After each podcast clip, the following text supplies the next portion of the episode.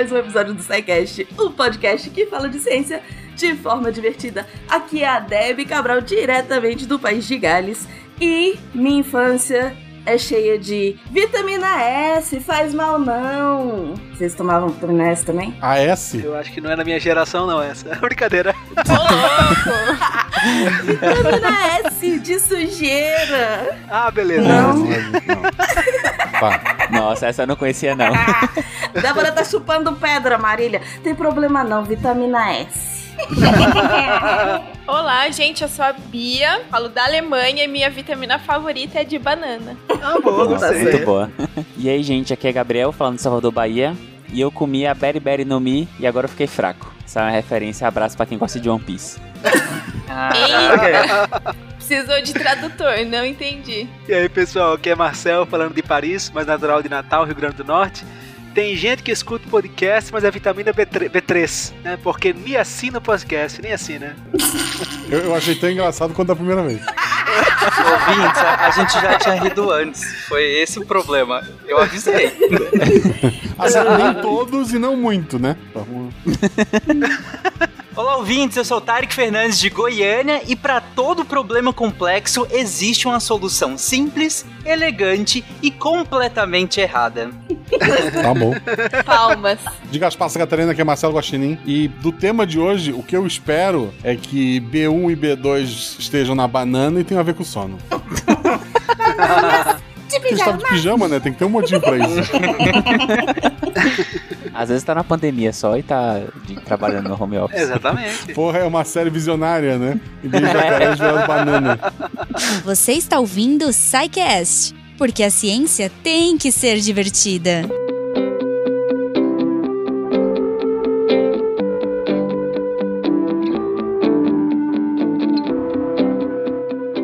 Bom, pessoal, apesar de ninguém ter entendido a entrada de ninguém, de vocês provavelmente não estarem sabendo ainda, o nosso tema de hoje é vitamina. E aí, povo, por onde a gente começa? O que são, de onde vem, o que comem? Que são vitaminas? Deb, vamos começar definindo, né, o que que é uma vitamina, que aí a partir daí a gente desenrola o restante, porque senão se a gente não estabelecer isso vai ficar difícil. Uma vitamina, ela, na verdade, o, a gente vai definir ela muito mais por exclusão do que por uma definição muito específica dela.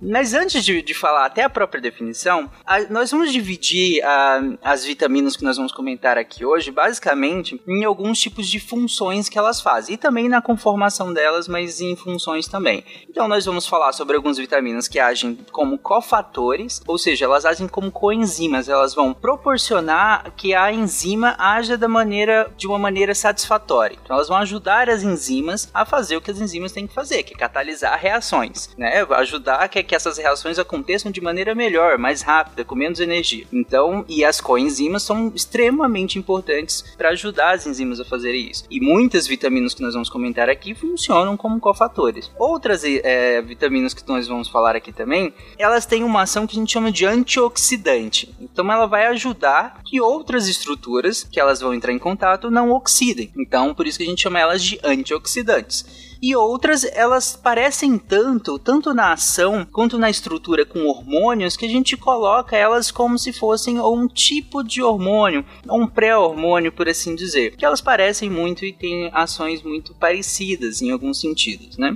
Mas entrando na definição, a gente pode é, afunilar a definição de vitamina pensando que elas são compostos orgânicos, mas que não são gorduras, não são carboidratos e nem são proteínas. Se a gente tira esses três, a gente começa a já afunilar um pouco mais a, a- definição e para chegar é, na- nas vitaminas. Além disso, elas estão presentes naturalmente nos alimentos e em quantidades muito pequenas, né? Quando a gente compara com a quantidade, por exemplo, de um carboidrato que é presente no mesmo alimento. As vitaminas elas estão em quantidade muito diminuta em relação a, a um ma- macronutriente, por, por exemplo, né? Eu poderia dizer que as vitaminas, a minha definição de vitaminas, pelo que você disse até agora, é são coisas que dão um boost que dão uma ajuda para outras coisas, que vão uh, uh, viabilizar outras coisas acontecerem. É isso? É, algumas têm essa, essa função de viabilizar, mas é mais no sentido de viabilizar do que simplesmente ajudar. É que às vezes quando a gente fala ajudar, fica parecendo que, que sem ela vai acontecer, mas de maneira mais, mais lenta, ou que vai acontecer. Não, às vezes sem elas não vai acontecer alguns tipos Entendi. de reação. Então ela faz mais do que uma simples ajuda, ela viabiliza muitas das reações. É por isso que a falta dela, como nós vamos comentar ao longo desse episódio, é tão importante e vai gerar uma série de problemáticas, né? Eu tô tentando pensar por que, que a gente chama, que nem a Bia colocou na entrada dela, de, sei lá, vitamina de banana, vitamina de abacate, entendeu? Aí eu tentei fazer uma, uma relação, porque quando a gente fala que vai tomar uma vitamina, é porque na verdade você tá querendo eh, carregar, recarregar o organismo com alguma coisa que tá faltando, ou que tá, né, pra dar essa, essa alimentada, né, Pra dar esse esse boost mesmo, que eu não tô conseguindo achar a palavra, de energia. Faz sentido? Faz total sentido, assim, até porque geralmente quando a gente fala que vai tomar uma vitamina é de fruta, vegetais, e que são, tipo, super. estão super ligados às- a, como a gente consome vitaminas, né? no- ou como se acreditava também. Que, onde estão as vitaminas classicamente, assim, quando você pensa. Vitamina C, onde está? Na fruta cítrica, sabe? Que é uma, uma coisa mais, na verdade, mais cultural do que científica mesmo. Entendi. Uma outra questão ainda dentro da, da, da definição, Deb, é que é- as vitaminas, de modo geral, elas não são sintetizadas por- pelos organismos, ou são de maneira não satisfatória. Só que aí a gente entra num- numa questão, porque algumas espécies acabam sintetizando algumas vitaminas que outras espécies não sintetizam.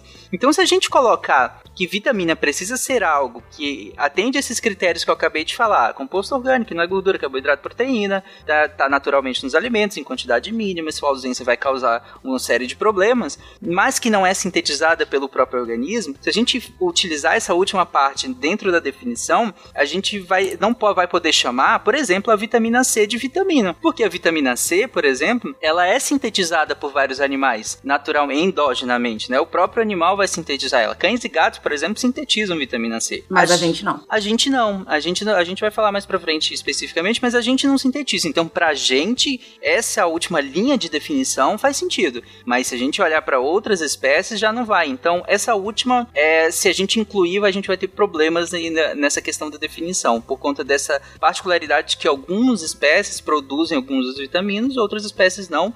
E algumas espécies produzem, mas não em quantidade suficiente ou em- ela não é viável de absorção. Que a gente vai comentar, por exemplo, da, da- de algumas vitaminas do complexo B em relação a nós, seres humanos, né? Então, essa coisa da definição, eu entendo por que, que estaria essa, essa parte na definição, né? De que não é sintetizada pelo, pe- pelo, pelo homem, ah, pelo ser humano, porque foi a gente que criou a regra, então tá valendo a gente colocar isso na definição. Exatamente. Se fosse o cachorro que criou a regra, ele não podia colocar essa definição. Então, eu acho que é válida essa definição, considerando que a gente tá pa- partindo da perspectiva do ser humano. Mas eu entendo, eu entendo a Não, é cautela. exatamente isso. É que a gente inventou. Na verdade, a gente que inventou vitamina, né? Então a gente pode. Tipo, a gente tem que se adequar à, à nossa situação. E assim, a gente sabe tão pouco, na real, não é um- uma coisa só, vitamina não é uma coisa só, a gente, que a gente colocou nome A, B, C, D, E, sabe? Esse é o grau. E cada dentro de A, B, C, D, E, depois você foi descobrir que cada uma dessas pode ter muito mais que uma coisa só. Então, assim, é uma coisa de tentativa. Foram tentando achar compostos e achando cada vez mais e cada vez mais. E o, mas o nome ficou A, B, C, D, E. Aí começaram a pensar, nossa, que, isso aqui vai fazer muito bem pro nosso corpo, vamos chamar de mais B1, sei lá, B2, B3. É, meio Aí foi isso. aumentando. Entendi. Falar, ah, B serve pra isso, isso e isso. Aí descobriu, puxa, mas não é só uma coisa. Tem a B1, a B2, a B3, a B6, a B9, a B12. Entendi. e deve ter muito mais coisa, assim, na verdade. Entendi. Então, na verdade, as vitaminas são compostos que a gente encontra nos alimentos, encontra naturalmente nos alimentos e que a gente usa, uh, no caso do homem, do ser humano, porque a gente não consegue produzir isso, a gente usa para que uh, uh, elas proporcionem, produzam coisas no nosso organismo, ou ajudem na produção, ou elas façam com que alguma coisa aconteça. Né? Não é só ajudar, ela pode simplesmente, se, se, ela não, se ela não tiver presente, a gente tá lascado. É mais ou menos isso. Isso. Massa. E aí? E, e, falando de onde que a gente encontra, a gente consome aí a fruta ou a vitamina e é, o corpo assimila. Acabou. É isso. Assimila todas da mesma maneira. Não. Como é que funciona, então? Não, primeiro que não tem só em fruta, né? Tem, na verdade, praticamente qualquer. Por isso é um conceito meio errado. Na verdade, vitaminas estão em todos os alimentos, assim. Arroz, carne, ovo, sei lá, frutas, verduras, em tudo. E elas são basicamente divididas em dois grupos: as vitaminas que são hidrossolúveis e as que são lipossolúveis. As vitaminas hidrossolúveis são as solúveis em água, né? E as lipossolúveis são as solúveis em gordura e aí a absorção é diferente dessas duas vitaminas. Dessas duas vitaminas, não, desses dois tipos, né, básicos. E no caso da vitamina D que a gente recebe pelo sol? Então, na verdade, a gente não recebe pelo sol. É que. A... Bom, a gente vai falar disso depois, na verdade, eu acho. então tá, tô acelerando a pauta. Tô acelerando a pauta, desculpa. É. Spoiler, spoiler. É. desculpa, então vamos lá. Então, fala um pouquinho mais então dessas que são uh, solúveis em água. Só complementando o que a Bia colocou, que essa, essa diferenciação ela é importante não só em questão didática, mas porque ela vai influenciar na maneira como essas vitaminas vão ser distribuídas e vão ser metabolizadas no nosso corpo e como a gente vai lidar com isso na, na hora de, de consumi-las. Porque vitaminas hidrossolúveis, se elas são solúveis em solução aquosa, em água, por onde vocês acham que a gente vai eliminar essa vitamina? Xixi? Exatamente. Xixi. É isso que eu ia falar, tem duas opções. majoritariamente a gente vai eliminar vitaminas que são hidrossolúveis por meio do xixi. Então, se a gente tem essa troca, de, essa, esse, esse, esse, fluido de água pelo nosso corpo tão constante, vitaminas hidrossolúveis elas tendem a não ser acumuladas substancialmente no nosso corpo. Então, elas tendem a passar mais rápido pelo metabolismo do nosso corpo. Por isso, a gente acaba tendo que até consumir um pouco mais de, de algumas delas, porque elas vão ser eliminadas. E caso a gente consuma acima do limite do que a gente consegue metabolizar e armazenar uma quantidade pequena, elas vão ser simplesmente jogadas fora pelo xixi. Que é o que a gente vai comentar, por exemplo, da vitamina C, de, do, do, complexo B também. Mas a C eu acho que é bem interessante, porque a C, tu vai na esquina aqui e compra uma grama de vitamina, duas, duas uhum. gramas de vitamina C, ingere de uma vez e a maioria vai pro seu xixi, não vai fazer diferença alguma. Assim, vai fazer uma diferença deletéria, inclusive, que a gente vai comentar depois, se isso for usado de maneira um pouco mais crônica. Mas de modo geral, você tá jogando fora o resto de vitamina C, porque não tem como armazenar essa quantidade toda de vitamina C. E a culpa é toda do Linus Pauling. É verdade.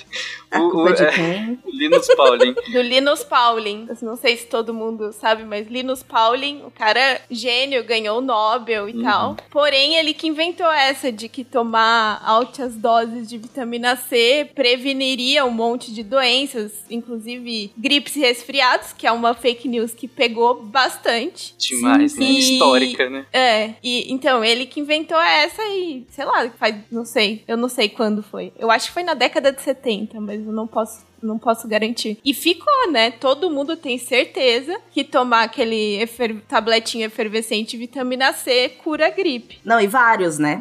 Hoje é, a gente vê uma mudança muito desse, dessa, dessa panaceia da vitamina C para vitamina D. Hum. É verdade. A gente vai comentar um pouquinho mais na frente, mas a gente vê repondo vitamina D a torta direito para diversas indicações e sendo que não tem evidência para essas tantas de coisa que tem. É, eu tô curiosa, eu confesso, para falar de vitamina C e vitamina D. O Gabriel trouxe a panaceia, né, nesse sentido, e a Bia comentou do Linus Pauling. O Linus Pauling ele não foi importante só para essa questão da vitamina C, mas para a própria disseminação das vitaminas de modo geral, porque você tem uh, ali depois de algum tempo ele, ele um prêmio Nobel, uma pessoa tão importante para ciência ciência, né, e, e disseminando isso e tudo mais, é, fica até difícil de questionar às vezes, né? E por muito tempo foi difícil de questionar. E então as vitaminas ganharam um status muito muito grande, não só por ele, mas ele eu, eu considero uma imagem que foi muito importante, porque é um, um Nobel, né? Uma pessoa extremamente importante para a ciência. E, e as vitaminas elas ganham um status muito grande. É, na década de 80 nos Estados Unidos, cara, propaganda de, de vitamina era a coisa mais. era o tempo todo, sabe? E vai migrando. Um momento é a vitamina C, durante um bom tempo foi a vitamina E, né? É, foi, era indicado para um monte de coisa. A gente vai comentar dela lá, o quanto foi indicado para prevenir uma série de problemas cardiovasculares e, e hoje caiu completamente por terra. E depois, e hoje em dia, muita vitamina D, mas a gente foi transitando, né, entre essas vitaminas, porque é, problemas complexos, né, as pessoas querem soluções simples. É, eu ia, eu ia comentar que a imagem que eu tenho como uma pessoa que não é da área, leiga, enfim, é que vitamina é bom, é sempre bom. Então, a, a, e vitamina é uma coisa meio natural, então, assim, não tem problema, quanto mais você tomar, melhor, né? Quanto mais, como se, enfim, como se servisse para qualquer coisa na vida, né? Mas, assim, quanto mais você tomar, melhor para você. E a gente vai vendo então que não é bem por aí, né? Não, nem de longe. Não, exatamente. Só para fechar essa questão do, das vitaminas lipossolúveis, que eu tinha comentado as hidrossolúveis, Deb. Aí só para fechar uhum. as lipossolúveis, que a Bia comentou que elas são solúveis em gordura. Então a gente acaba tendo uma capacidade um pouco maior de armazenar essas vitaminas no nosso corpo. Então elas acabam durando mais tempo no nosso corpo, porque a gente tem a, a, uma adiposidade grande, né? É, em, ao, ao redor de vários órgãos, dentro de órgãos, é, debaixo da nossa pele. Os próprios órgãos têm maneiras de metabolizar, o fígado tem maneiras de metabolizar isso melhor. Então a gente consegue é, armazenar essas vitaminas que são as lipossolúveis de maneira é, maior do que as hidrossolúveis. E só para comentar, as hidrossolúveis são as vitaminas do complexo B e a vitamina C. Então a gente divide hidrossolúvel em B e C, só que a B tem um monte dentro, né, como a Bia comentou. E as lipossolúveis é a vitamina K, E, D e A. Então é, você pode usar o acrônimo que você quiser aí. Eu, eu, gosto, eu gostava de falar queda, né, porque geralmente a gente escorrega em óleo, aí é fácil de decorar. o, o estudante, ele é ardiloso ele usa muitas técnicas. Obrigado, Tarek. Eu, eu, quero saber onde que o Tarek anda andando aí, que ele tá escorregando em óleo, porque eu não tenho esse, esse costume de escorregar em óleo, não. E aí fica queda, né? Então fica a vitamina K, E, D e A, como as, as vitaminas que são lipossolúveis. Muito bom, muito bom. Joia. Então vamos, vamos falar, de repente, acho que pode ser uma boa a gente falar de cada uma especificamente, né? Que tal a gente falar um pouquinho da. Vamos começar pela ordem alfabética. vamos falar um pouquinho da vitamina A? Quem quer falar a pra amor. mim sobre a vitamina A de amor? Para começar a vitamina A, eu vou, levar, vou citar alguns eventos históricos aqui só para a gente se situar que as vitaminas não surgiram do nada, né? Inclusive a Deb até comentou, vou começar por ordem alfabética, até porque a ordem é justamente a ordem de seja de descobrimento, seja de síntese, seja de isolamento da, da, das vitaminas, mas elas seguem uma ordem sim em relação à alfabética nesse sentido, mas é também uma ordem histórica, né? Claro que, que nem eu falei, às vezes pode ser que uma tenha sido isolada no momento, a outra em outro e só depois que a outra começou a fabricação. Então dá uma bagunçada, mas de qualquer forma, a primeira foi a vitamina A. Até porque a gente tem registro de que os, os egípcios, há, há, cerca de, sei lá, 3 mil anos antes da Era Comum, já tinham percebido uma das manifestações clínicas da falta de, de, de vitamina A, que é a cegueira noturna. E aí eles tratavam empiricamente com fígado. Gente, fígado, vocês vão ouvir muito aqui nesse episódio. Goste ou não disso. Ah, eu adoro. Mas vai ouvir. Quando ele é bem feito, é uma delícia. É, creio. Mas então. E aí os, os egípcios já faziam, né, o, o, uso disso porque eles viram que empiricamente funcionava ali, né? Em 1865, aqui no Brasil, um médico paraense chamado Manuel da Gama, ele começa a descrever o que ele chamou de oftalmia brasiliana, que atingia principalmente, claro, os escravos, que era quem era as pessoas escravizadas, que eram mal alimentados e tudo mais. Então você tinha esse que ele chamou de oftalmia brasiliana. Inclusive a gente tem vários compêndios escritos sobre, a, sobre a, a, carência de vitamina A, que até então ainda não se sabia que era isso, aqui no Brasil. Em 1913, foi descrito num estudo com animais que a xeroftalmia, que a gente também vai comentar, mas é o que popularmente você conhece como olho seco, eles eram curados com a ingestão de ovo, leite e óleo de fígado de bacalhau. Então, animais que tinham esse olho é, seco, eles eram curados a partir do momento que você dava ovo, leite e óleo de, de fígado de bacalhau para eles. E durante a Primeira Guerra Mundial, eles, uh, os soldados começaram a receber a adição de manteiga na dieta porque eles viram que uh, alguns soldados começavam a apresentar uma certa secura nos olhos e a adição de manteiga conseguia debelar isso completamente. E aí, só em 1931, que o Paul Carrer, ele define a estrutura química da vitamina A, que é a primeira a ser descrita, a primeira a ser definida, né, ganha o status de vitamina, é, e só que em 1947 que ela começa a ser produzida, não é o Paul que vai chamar a vitamina de vitamina, mas ele que definiu a estrutura do que hoje a gente chama de vitamina A. E quem definiu a gente vai ver daqui a pouco. Massa. Então, ele foi a pessoa que, através de todas essas coisas que já tinham percebido, que tinha tinha a ver com a visão e que as pessoas que comiam isso, isso ou aquilo é, tinham uma melhora. Ele falou, não, então vamos ver como é que, que que essas coisas têm em comum, foi isso? E aí ele chegou na, na como que seria a estrutura química da, dessa vitamina. Basicamente, ele conseguiu fazer o isolamento do, do de, e delimitar a estrutura química do que a gente chamou de vitamina A, que até então ainda não, não ele não chamou assim ainda, mas era como é, a gente chama de vitamina A, foi ele que estruturou ela. Massa. Massa. Uh, uh, uh. Tá pensando no que eu tô pensando, B1? Acho que sim, B2. É, é hora, hora dos doutores, doutores bananas. bananas. E a vitamina A, ela vai ser das lipossolúveis, não, dela, ela é da, não, ela não é da hidrossolúvel, ela é da lipossolúvel, é isso? Isso, é das lipossolúveis. É, até a, as fontes dela já dão meio que uma dica, né? Então você vê que tá na manteiga, é, no ovo, sim, no óleo de bacalhau, sim, então sim. eles já estão vindo dessa, desses animais porque justamente como são lipossolúveis, elas acabam se concentrando nas partes gordurosas dos animais. Ela é uma vitamina que ela, a função dela é muito proeminente no olho, que é a cegueira noturna, né, que o Tarek falou, mas ela faz algumas outras coisas também. Ela é ligada com expressão gênica, então com é, ela, ela é cofator para replicação de células, é, um, um, uso da vitamina A, que na verdade é a vitamina A oxidada, que é o ácido retinoico, é para pele, para clarear manchas, é, uso tópico, né, porque estimula a, a, a reptilização e a troca desse tecido, ele acaba sendo renovado. Então é um uso dela que a gente, a gente conhece. Mas a principal função dela, ela também é importante é, na função imunológica, né? Na gestação, ela tem um grande papel porque a, a demanda fetal de vitamina A é, é, tão grande que às vezes causa uma deficiência na, na mãe.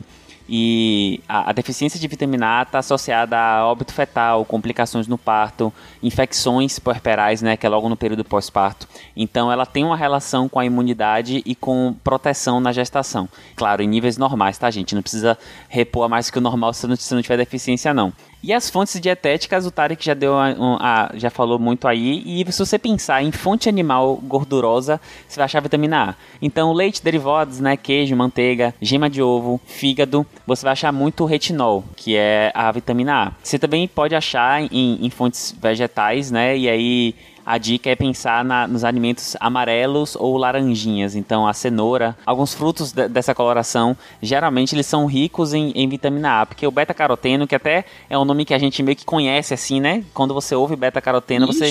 Quem nunca assistiu o Globo Repórter, chamada do Globo Repórter falando de beta-caroteno. Rico em beta-caroteno.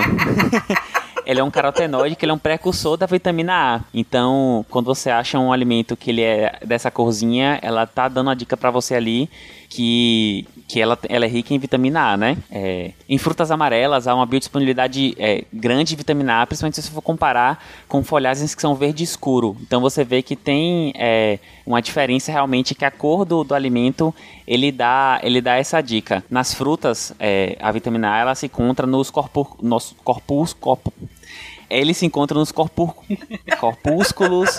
Eles se encontram em corpus. Desisto, gente. Eles se encontram nas partes oleosas dos cloroplastos. Então, como eles são lipossolúveis, eles acabam se concentrando lá. E aí, como eles já estão dissolvidos em lipossolúvel, diferente da, da folha, por exemplo, eles são até mais de mais fácil é, absorção. Como ele é uma vitamina lipossolúvel, isso vai ser também comum às outras vitaminas lipossolúveis. Se você tem uma dieta muito restritiva em lipídios, muito restritiva em gorduras, ele pode prejudicar a absorção dessas vitaminas. E aí pode entrar num, num estágio carencial de carência dessas vitaminas por conta de uma dieta muito pobre em gorduras. Então você não pode cortar completamente lipídios da sua dieta, que eles são muito importantes para que você faça a absorção intestinal é, dessas vitaminas. Até porque essa absorção ela acontece a nível de intestino. Até porque é no intestino que a gente metaboliza gorduras, né? Lembra que a gente precisa do, dos ácidos dos sucos biliares, que é produzido é, no fígado e eliminado pela vesícula biliar em seres humanos é, para que a gente consiga emulsionar essas gorduras e para que a gente consiga metabolizar e, e, absorver essas gorduras com também a ajuda do nosso querido pâncreas. Então, essa absorção vai acontecer a nível intestinal e a gente precisa de uma dieta rica também em, em uma dieta balanceada, né, de modo geral, para que a gente consiga absorver é, essas vitaminas. Se a gente não tiver, a gente vai ter essa absorção prejudicada. E o, o, Gabriel até comentou do beta-caroteno, ele não é ainda a vitamina A, né? Ele vai ser ainda clivado no, no, no sistema gastrointestinal para que ele seja utilizado como vitamina A. Então ele não é necessariamente, mas ele, ele é de origem vegetal e vai ser clivado no nosso organismo para que a gente possa utilizar ele como um, um carotenoide, como uma vitamina A. Isso é uma coisa também, Tari, que você falou da absorção intestinal. Então, não só é, alterações alimentares, né, de, de tipo de alimentação, como por exemplo ingestão de mais fibras, então uma dieta com muita fibra alimentar e pouca gordura também dificulta a absorção intestinal e até alguns medicamentos ou então algumas doenças que possam gerar uma desabsorção intestinal ou então uma desabsorção específica de gordura também pode levar a uma carência de vitamina A. Então, tipo alguns, alguns pacientes eu não conheço Chernical. Deixa eu dar um Google rapidinho. é até proibido, não é? Tipo Chernical, exatamente. É porque eu conheço ele como nome Olistat. O Olistat é um exemplo mesmo que pode ter. Ele se impede é, a absorção de gordura porque ele impede as lipases de quebrar a gordura intestinal. Então você não consegue absorver gordura, também não consegue absorver junto as vitaminas. Entendi. E tem alguma coisa de. Eu posso estar viajando, porque essa coisa de vitamina, ela tá muito presente no nosso dia a dia, né? Nas, nas pessoas falando sobre isso. Inclusive de, ah, mas mistura isso com isso porque aí funciona melhor. Então, eu não sei porque na minha cabeça aqui é, tem coisa do tipo: ah, você tá com falta de ferro, você toma, você come mais, né, comida com mais ferro, mas você come junto com vitamina C para poder ter uma, uma absorção melhor do ferro, por exemplo. Tem a ver, tá certo essa, essa É, tem uma relação. Essa interação. é um cofator para absorção. Isso. Então, tá. E aí, minha pergunta então agora vem do, da, da cenoura.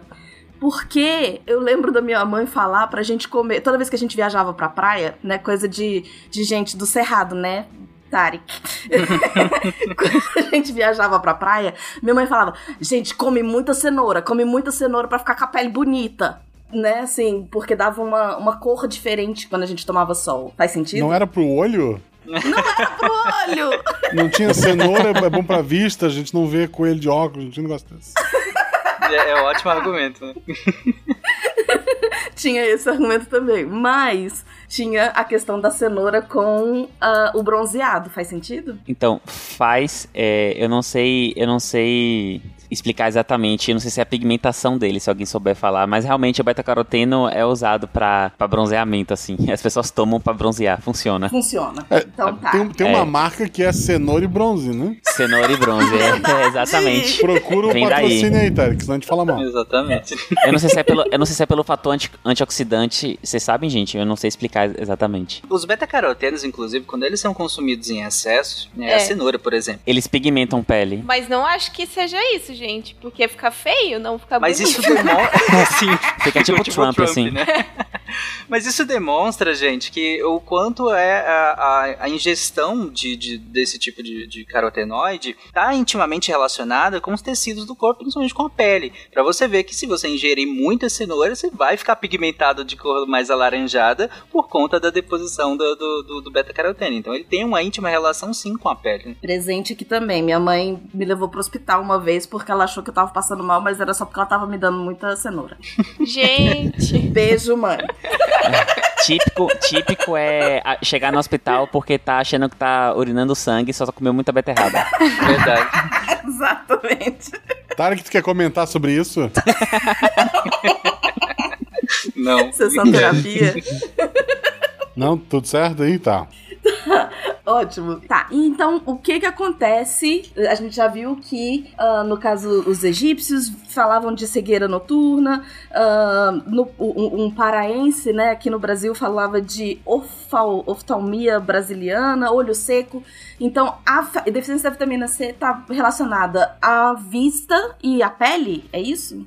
É isso? São essas as partes que vão reclamar? É, principalmente, Deb. Assim, a gente vai ver que nas vitaminas, elas sempre, quando tem deficiência, elas sempre causam pequenas alterações e ela sempre tem uma, uma, alteração principal dela, que é a que chama atenção. Então, na vitamina A, a alteração principal dela é a cegueira noturna. É em especial, a, realmente, a dificuldade de enxergar com, a baixa, com baixa luminosidade. Mas a, a deficiência pode gerar é, imunossupressão, então você aumenta a vulnerabilidade para ter infecções de maneira geral. Você pode ter é, perda do paladar, alterações do paladar por conta dela. E, como você falou, perfeitamente, tem alterações muito da pele. Então, ela resseca a pele, como ela resseca a córnea, resseca a, a esclera, como o Tarek falou. Então, ela dá essa secura mesmo, tanto no olho quanto na pele. A pele fica ressecada, quebradiça, pode dar coceira. É, tem alteração também de cicatrização, então as, as, cicatrizes elas formam de maneira mais irregular com a deficiência de, de vitamina E. E a principal alteração que é no olho, na retina, né, que é no fundo do olho. Hum. No fundo do olho a gente tem dois tipos de célula, os cones e os bastonetes. Os cones, eles ficam mais no meio do olho e é a visão que a gente está focando quando a gente sempre tem um campo de visão grande, né, e a gente foca na região. Uhum. Esses cones, eles são mais especializados nas cores e eles têm mais precisão de formatos, de captação. Então a gente consegue fazer bem a diferenciação. E os bastonetes, eles estão em toda a periferia e eles fazem a visão vultuosa. Então eles basicamente captam iluminação. Quando você tem uma deficiência de vitamina A, a vitamina A ela funciona como um cofator da, da, da ativação celular dos, dos, dos bastonetes que quando recebem a luz, eles ativam a cascata é, intracelular que é transmitida para o cérebro como um impulso elétrico. Quando você falta a vitamina A, os bastonetes meio que ficam quiescentes, eles precisam de mais luz para ativar, porque aquele cofator está ausente. Então a pessoa fica realmente com a cegueira noturna. É, no dia ela enxerga normal, porque os cones estão lá captando as cores tudo certinho, mas quando baixa a luminosidade, aí os bastonetes dão mais conta, né, de fazer contornos, de pegar vultos, eles têm essa dificuldade. Então é uma cegueira bem característica de ser noturna. Interessante. É, e é interessante que nos animais, é, animais herbívoros que tendem a ser presa, eles têm uma quantidade de bastonete muito grande. Então eles conseguem é, ter essa visão periférica, o Gabriel comentou a visão vultuosa, né? De você ver na periferia mesmo da sua visão eles conseguem ver muito bem né, do, na sua periferia, justamente porque eles são presa. E então eles precisam estar atentos a um ângulo de visão muito grande. Enquanto os animais carnívoros, os, os caçadores, eles tendem a ter mais cones, porque eles, eles, têm, é, eles querem uma visão mais nítida, com cores mais pronunciadas, né, com, com um contorno bem mais pronunciado e tudo mais, para que eles consigam se, se movimentar de maneira mais rápida no sentido da caça, né, e não no sentido de correr. Então, então eles têm uma visão mais para frente, né? Até a, a, a, localização do globo ocular na face é diferente, né? É mais para frente em vez de mais lateralizada, como acontece nos herbívoros, em que os olhos são mais lateralizados, né? Enquanto nos carnívoros eles são mais para frente. Isso é maravilhoso. Isso significa que eles podem estar mais propensos ou menos propensos ao déficit de vitamina A? Não necessariamente, deve, porque, por exemplo, os bovinos, eles têm uma microbiota no ruminal que é extremamente eficiente na produção de várias dessas vitaminas que nós vamos comentar aqui. Então, ainda que na gente é um problema, neles nem tanto, porque é, eles têm a microbiota ruminal deles é muito eficiente na produção de, de várias do, do, que a gente vai comentar aqui. Entendi. Mas aí a falta da vitamina A nos herbívoros seria mais problemática, então? Nesse sentido, sim. O difícil é você achar a falta, né? Mas, Entendi. Mas e talvez por isso, então, né? Que eles tenham essa produção tão grande, porque a falta para eles lascou. É, para eles não, não tem chance ia, seria bem danoso. Uma outra coisa que o Gabriel comentou, que é em relação à, à perda do paladar, né, deficiência imunológica e tudo mais. Lembra que lá no início a gente comentou que o ácido retinóico, né, parte da, da, da vitamina A, ele regula a transcrição de alguns genes. Então ele é importante para a integridade mesmo do epitélio, seja do, do, do, epitélio no caso da pele, por exemplo, seja em mucosas. Então se ele é importante para a integridade dessas mucosas, assim como outras vitaminas que nós vamos ver mais para frente, ele, na falta da, dessa vitamina, a gente vai ter é, uma perda dessa integridade. Então, na pele, por exemplo, a gente começa a ter essa secura, o Gabriel comentou que você tem essa secura, e você começa a depositar um, como se fosse camadas de, de, de tecido que não que é, é, praticamente morto, né? Tecido queratinizado. E aí você fica com a pele bem mais seca, mais dura, né? Parecendo chão, sabe? Do, do... Caatinga. Parecendo o chão da caatinga em épocas muito secas, né? Que você tem aquela Nossa, que racha uh -huh. a, o chão. Eu falo que é pele de elefante. É boa, verdade. Parece, parece, um elefante. Sim, total. Nossa. Tem uma síndrome que, inclusive, né? Pé de elefante, coisa assim. Esqueci o nome dela. Mas enfim, é, justamente por essa perda dessa integridade. Então, mas quando ela acontece em outros lugares, também a gente vai ter problemas. Se ela acontecer no pulmão, a gente vai ter uma maior vulnerabilidade do, do tecido pulmonar, porque eu estou perdendo integridade na, na, naquela, naquele epitélio pulmonar. Se ela acontece no intestino, eu, tô, vou ter uma maior propensão a ter problemas intestinais é, por conta da perda da viabilidade daquele epitélio intestinal. E esse, essas outras, é, essas outras comorbidades, por assim dizer, da, da, da falta falta de vitamina A, ela é mais comum em crianças de regiões vulneráveis, né? É, ela acaba sendo um pouco menos comum em, em grandes centros. É, hoje em dia, ela acaba sendo mais comum em regiões que se, de muita vulnerabilidade social, muita vulnerabilidade alimentar. Entendi, entendi. Eu tava aqui pensando que é, eu achava que quando você vinha no, num creme, né, mais vitaminas, não sei das quantas, pra mim era só pra vender, né? Pra falar, ah, não, olha só que legal, a maioria a é. Outras coisas. mas alguns, alguns têm. Pois é, mas é porque eu pensei agora, vocês falando da coisa da pele, e que vocês comentaram mais cedo que dá para fazer o uso tópico, né, de vitamina. Eu não, não, não sabia disso, eu acho. Eu acho que achava que vitamina era só via oral. Uhum. Não, inclusive, é, no caso da vitamina E, que dá, por exemplo, em idosos, a principal causa de pele seca e coceira na pele é a deficiência de vitamina A, a xeroftalmia por deficiência de vitamina A, que é você é, tem os dois picos da deficiência em crianças e idosos. E aí, a, o tratamento, claro, você é, é, faz algumas recomendações alimentares, mas é muito pela pele. Você passa alguns hidratantes, é, usa alguns tipos de óleo para fazer uma barreira prote é, de uma proteção natural na pele. E é quase nunca se repõe é, pela boca mesmo a vitamina assim comprimido. Pois é, e aí, já que você entrou nisso, é, como é que funciona a questão dessa suplementação? Porque é isso, eu não posso chegar na farmácia e falar, ah, me dá vitamina A aí, ou falar, ah, agora eu vou comer muita cenoura porque, né, eu tô achando que eu tô com falta de vitamina A. Como é que funciona essa, essa, esse equilíbrio para fazer essa suplementação? Então, Deb, a suplementação, assim, qualquer que a gente falou no início, né, a dose, vitamina, a gente tem aquela noção que tá no imaginário de quanto mais melhor, mas ela, ela tem um nível que é tóxica. Pois é. é em, doses, em doses elevadas, por exemplo, como o Tarek falou, ela é, ela é armazenada no fígado, né, lipossolúvel. A maioria das coisas fica no fígado, tá? Quando você não sabe, você chuta fígado que você acerta. é, e quando você tem um excedente dessa vitamina, e a maioria dos casos de excedente é por hipersuplementação, então é a pessoa que toma vários suplementos vitamínicos o tempo todo, constantemente, sendo que tem uma alimentação é, balanceada e não tem nenhum tipo de distúrbio que justifique, ela pode gerar algumas alterações. Por exemplo, o hiperdepósito pode gerar um, um fígado aumentado, que a gente chama de hepatomegalia.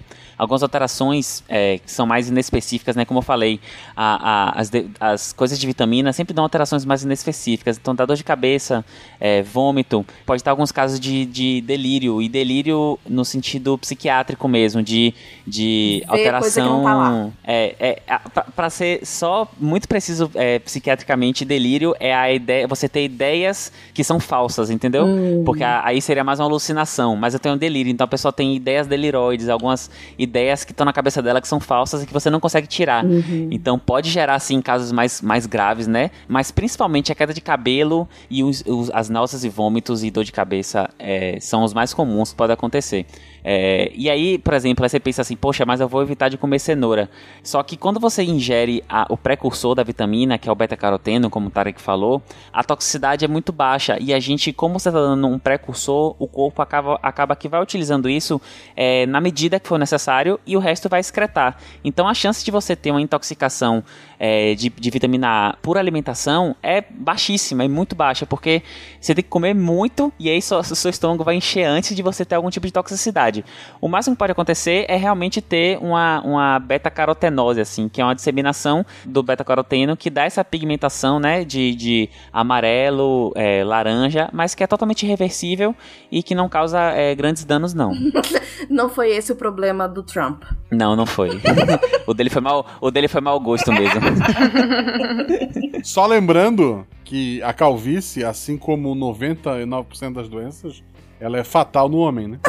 é verdade. É verdade. E dizem que o tratamento também, quem trata também acaba tendo letalidade. Então não adianta nem tratar, que continua com a letalidade alta. Eita.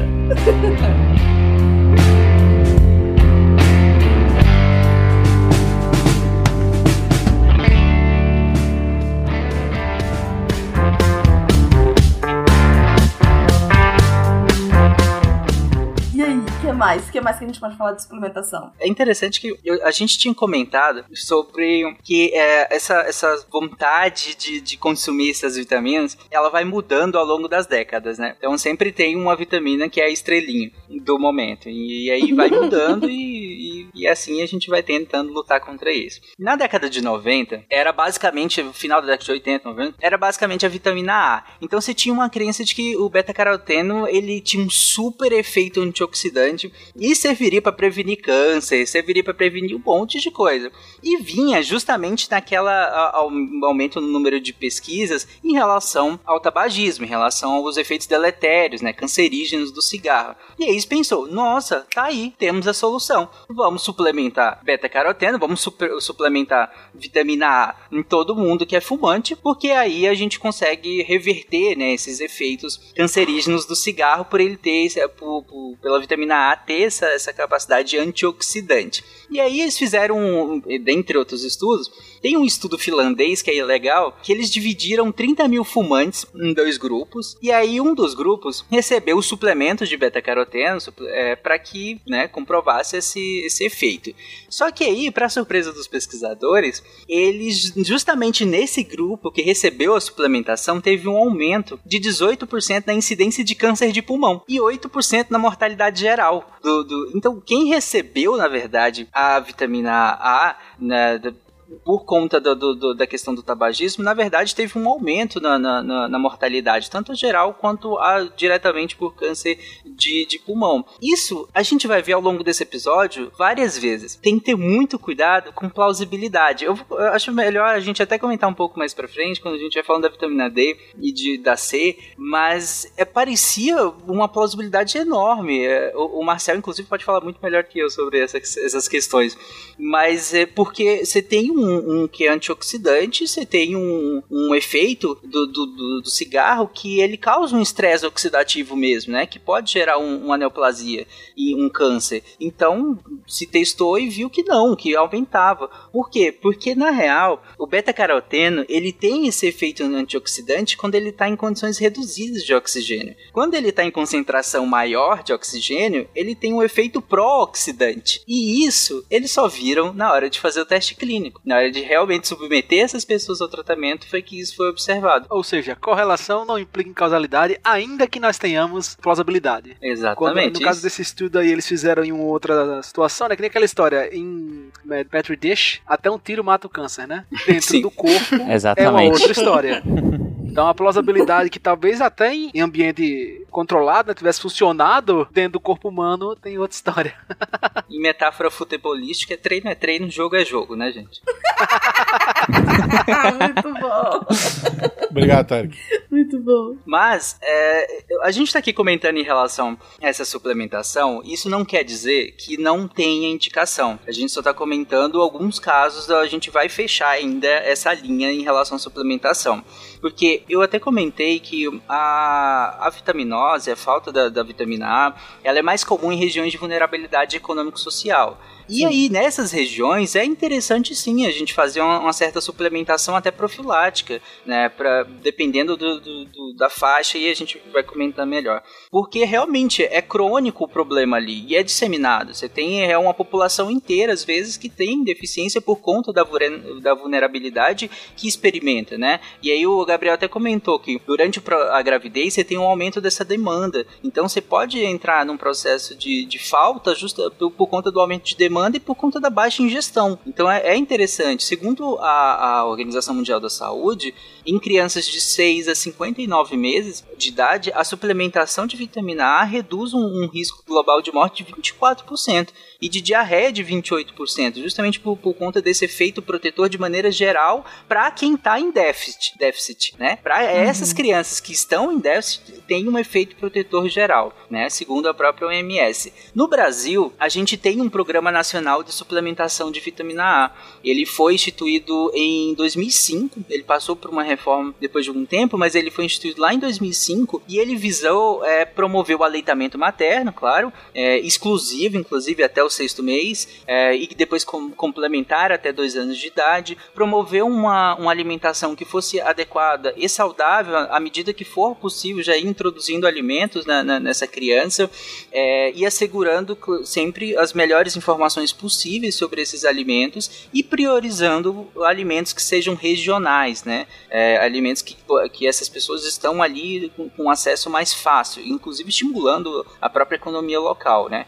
E além disso também esse programa nacional ele visa fazer uma, uma suplementação profilática periódica de vitamina A para crianças de 6 a 59 meses de idade. E aí com essas doses um pouco altas de vitamina A. Pouco altas que eu digo no sentido de mais altas do que simplesmente uh, uma dose pontual para um problema de, de, de avitaminose. Porque essas crianças, lembra, elas estão num problema crônico de avitaminose em algumas regiões. É, é, é, é muito disseminado a vitaminose em algumas regiões. Então elas entram com essas doses um pouco grandes de suplementação profilática, é, até porque vai durar um certo tempo. Antes, quando o programa foi instituído, também entravam com essas doses para mulheres no pós-parto, só que isso foi encerrado em 2016, então não entra mais, até onde eu sei. O Gabriel me corrija se não for assim mas uh, hoje o foco realmente é, são crianças de, de, né, nessa faixa etária, né, de, de 6 a, a 59 meses de idade, até porque no, no PNDS, que é aquele Pesquisa Nacional de Demografia e Saúde,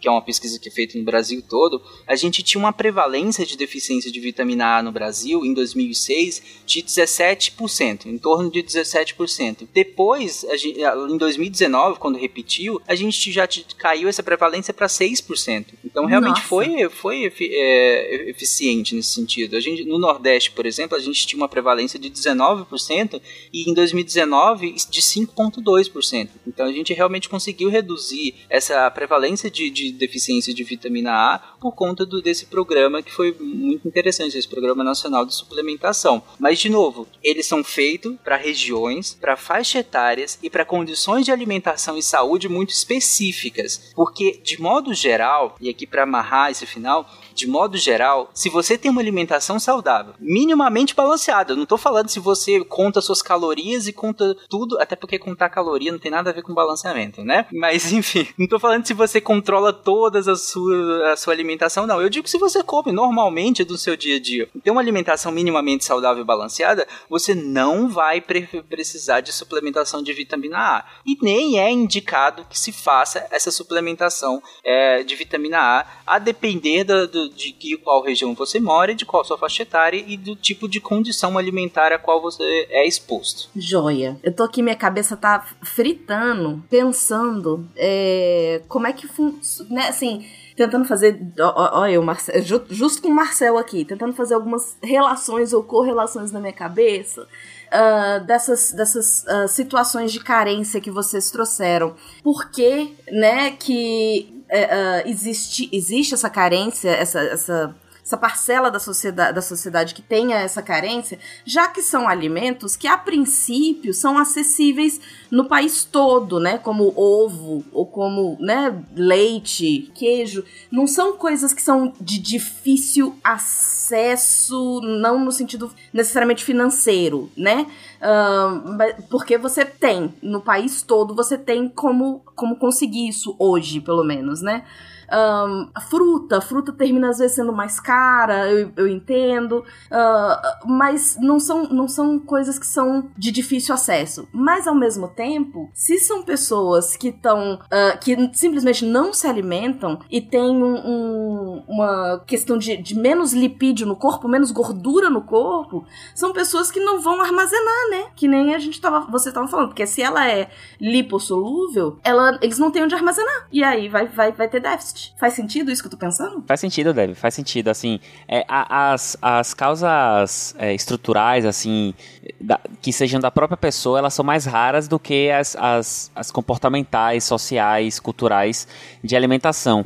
Então, essas, essas deficiências, e como você falou, né, que são alimentos até que são mais disponíveis hoje em dia, mas você não. Dificilmente você encontrava, principalmente na faixa etária infantil, a hipovitaminose A pura. Você sempre achava um, uma criança que tinha. É, que estava em, em, pobreza extrema e que tinha uma alimentação que era deficitária em diversos âmbitos, dentre elas a, a vitamina A. Então era criança que tinha é, proteína baixa, tinha déficit de crescimento, tinha deficiência de várias outras coisas e juntamente a vitamina A. É, para você ter hoje a vitamina A, assim, se você for, se você for pegar em uma, em uma alimentação sabe, mais ou menos, sabe, até uma alimentação não precisa nem ser rica em queijos e coisas muito caras, mas em alimentos mais básicos que são até um pouco mais baratos, que tem vitamina A, você vai encontrar a vitamina A mais nesses casos que você está falando, por exemplo, nas gestantes, que tem um grande aporte, nas crianças pequenas, como o Tarek falou, que tem a recomendação de repor ali do, do é, de seis meses até cinco anos de idade, em pacientes que estão usando algum tipo de droga que faça a piora da absorção, pacientes que fazem bariátrica, que tiram grande parte do intestino e tem uma desabsorção geral, é, não só de vitamina A, mas de, de, muita coisa, então ele pode ter hipovitaminoses diversas.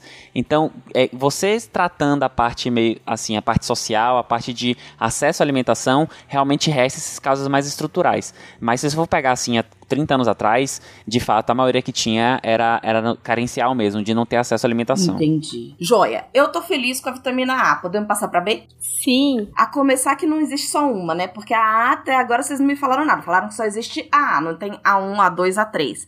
Mas B, o que me lembra B, vitamina B, é que quando eu era pequena me doía o canto da boca, como se estivesse rasgando a boca. E aí falavam, falta de vitamina B. Nossa, e é verdade mesmo. Vitamina B2. E, e, B de baixinho, né? Pra seguir a. Caramba! B de boca. É. Não, não, eu tô seguindo aqui a doutora Xuxa. É A de amor, B de baixinho. C de coração. C de coração. Isso é spoiler já. É. Ai, meu Deus. Só um comentário antes da gente entrar. A Bia comentou lá no início que, me, mesmo que a, a Deb até comentou agora que a A era só uma, né, Deb? E a Bia comentou no início que, na real, mesmo a A, é, não, não, o nome vitamina A não é só para um composto, é para esse composto, às vezes os, os, metabólitos dele ou os precursores dele também. Então, são, as, mesmo o nome vitamina A ou vitamina C ou vitamina D, por exemplo, a C é um pouco menos, mas a, a, a D, por exemplo, a vitamina K, por exemplo, na verdade, o nome é um nome para vários compostos diferentes, como a Bia comentou lá no início. Entendi, entendi, entendi. Então, vamos começar com a B. Como a Deb comentou, Uh, o complexo B, ele é muito mais do que só uma vitamina ou só um composto, né? Então, aí são várias vitaminas diferentes. Mas, no início, a gente começou a identificar que as, essas vitaminas que depois a gente foi chamar constituintes do complexo B há muito tempo também. E aí alguns marcos históricos interessantes para de novo a gente se situar. Em 1897, o Christian Eichmann era um médico do exército holandês e ele estava em Jakarta, na Indonésia, né? Que é, na, na época era colônia da Holanda. E ele estava estudando, ele foi para lá para estudar uma doença que eles chamavam de beriberi. Inclusive, beriberi... Olha o B aí. Do... Oi? Olha o B. Foi daí que veio a vitamina B. Não, a vitamina B veio da letra B. A, B mesmo. É, é ordem alfabética. É, exato. Tem mais a ver com ser a ordem Eu, é mesmo é do que com. Mas Por parece que, que quiseram que, assim, mudar e não mudaram por causa do Beriberi. Certamente, certamente. Bia cortou barata. não, mas Mas é porque é uma coisa é quase matemática, assim. A Uhum. letra, depois vem número. Não tem nenhum raciocínio. É. Não, eles fizeram a B, eles descobriram a B, depois a C. Aí descobriram que a B é mais de uma, só que já tinha Ih, seis. lascou. Aí eles inventaram os números Ah, B1, é verdade. B2. A única que tem algum, algum motivo é a K. Não sei por que não colocaram F. Na ordem. É. É, E a S de sujeira, da minha mãe. E a F de sujeira. Mas, inclusive, o Berry Berry, é, que não tem a ver com necessariamente com ser vitamina B, ela vem do singalês, que é uma, uma língua de origem indiana, e a Deb me corrige, que a Deb saca desses Paranauê, mas é, é uma língua de origem indiana que é usada, acho que hoje no Sri Lanka, não sei se até hoje, mas eu acho que é. E ela, na nessa língua ele significa basicamente fraco. Só que, como você repete a palavra duas vezes, é meio que um superlativo, né? Então é tipo fraco, fraco, ou muito fraco, que justamente para designar um sinal clínico da, da, da falta da, da- dessa vitamina que depois a gente é, é, vai ser isolada e vai ser identificada. Mas um dos sinais que é a fraqueza extrema, né? E aí por isso que o nome tem a ver com isso. É como- quase como a nossa chikungunya, né? E aí, se a pessoa tiver com muito pouca vitamina B, aí fica BB. Aí fica Berry Berry Berry. Bari, Você vai bari, bari, bari, adicionando. bari, bari, bari, bari, bari. Qual é o seu grau? O meu grau é Berry elevado à quinta. Berry Berry Berry Berry Berry. Mas ah, ó, o Christian, quando ele tava lá em Jacarta, investigando justamente a Beriberi, ele viu que aconteceu um surto de polineuropatia. A gente vai explicar melhor isso, mas aconteceu um surto de polineuropatia em galinhas que que estavam ali no, no hospital, barra laboratório lá onde ele trabalhava. E aí ele viu esse surto de polineuropatia e ele tentou isolar a bactéria que causava isso, porque na época tudo era bactéria, né? Não tinha O que que é polineuropatia? então, a, a gente vai comentar um pouco mais específico pra, a- mais pra frente, mas é basicamente quando você acomete várias ramificações do sistema nervoso, por isso polineuropatia, ou doença do- nervosa disseminada, né, por isso que é poli. Então você atinge nervos também, não só o sistema nervoso central, por assim dizer. Gabriel, você consegue definir melhor? É isso aí mesmo, atinge. Você não tem alterações no cérebro, na medula. Você tem das raízes nervosas e dos nervos mesmo, do braço, da perna. Entendi. Aí, né, exatamente. E aí ele observou isso, e aí, como eu falei, ele tentou isolar a bactéria que causava isso, porque na época tudo que qualquer coisa era bactéria, a gente estava recém-descoberto, né? É, alguns micro-organismos, então tudo era bactéria. E aí, só que ele não conseguiu isolar. E aí, a- quando mudou o cozinheiro do, do, do hospital, ele percebeu que a doença das galinhas tinha desaparecido completamente. E o, e o ponto de, de virada foi a mudança do cozinheiro. E aí ele foi investigar o que que tinha acontecido, ele viu que o, o novo cozinheiro, ele, ele alimentava as galinhas com arroz não beneficiado, o arroz que ainda tinha casquinha, enquanto o anterior não, ele dava o mesmo arroz que era dado para as pessoas, né, que era o arroz já polido, tirado dessa casquinha. Ele percebeu então que esse novo não, dava o arroz lá cheio de casca mesmo para as galinhas comer. E aí acabou, me- é, elas acabaram melhorando essa, essa polineuropatia que ele tinha observado nela. E aí ele começou a testar isso, colocar e tirar para que ele conseguisse controlar o aparecimento ou não da doença nas galinhas, né? Comitê de ética na época não existia, gente. Então, aí Tadinha ele, das galinhas. ele começou a colocar e tirar para justamente conseguir é, provar para ele naquele momento que era de fato isso. E aí isso é um dos marcos que é considerado, por isso que ele é considerado o descobridor, né, da vitamina B ou da primeira vitamina B.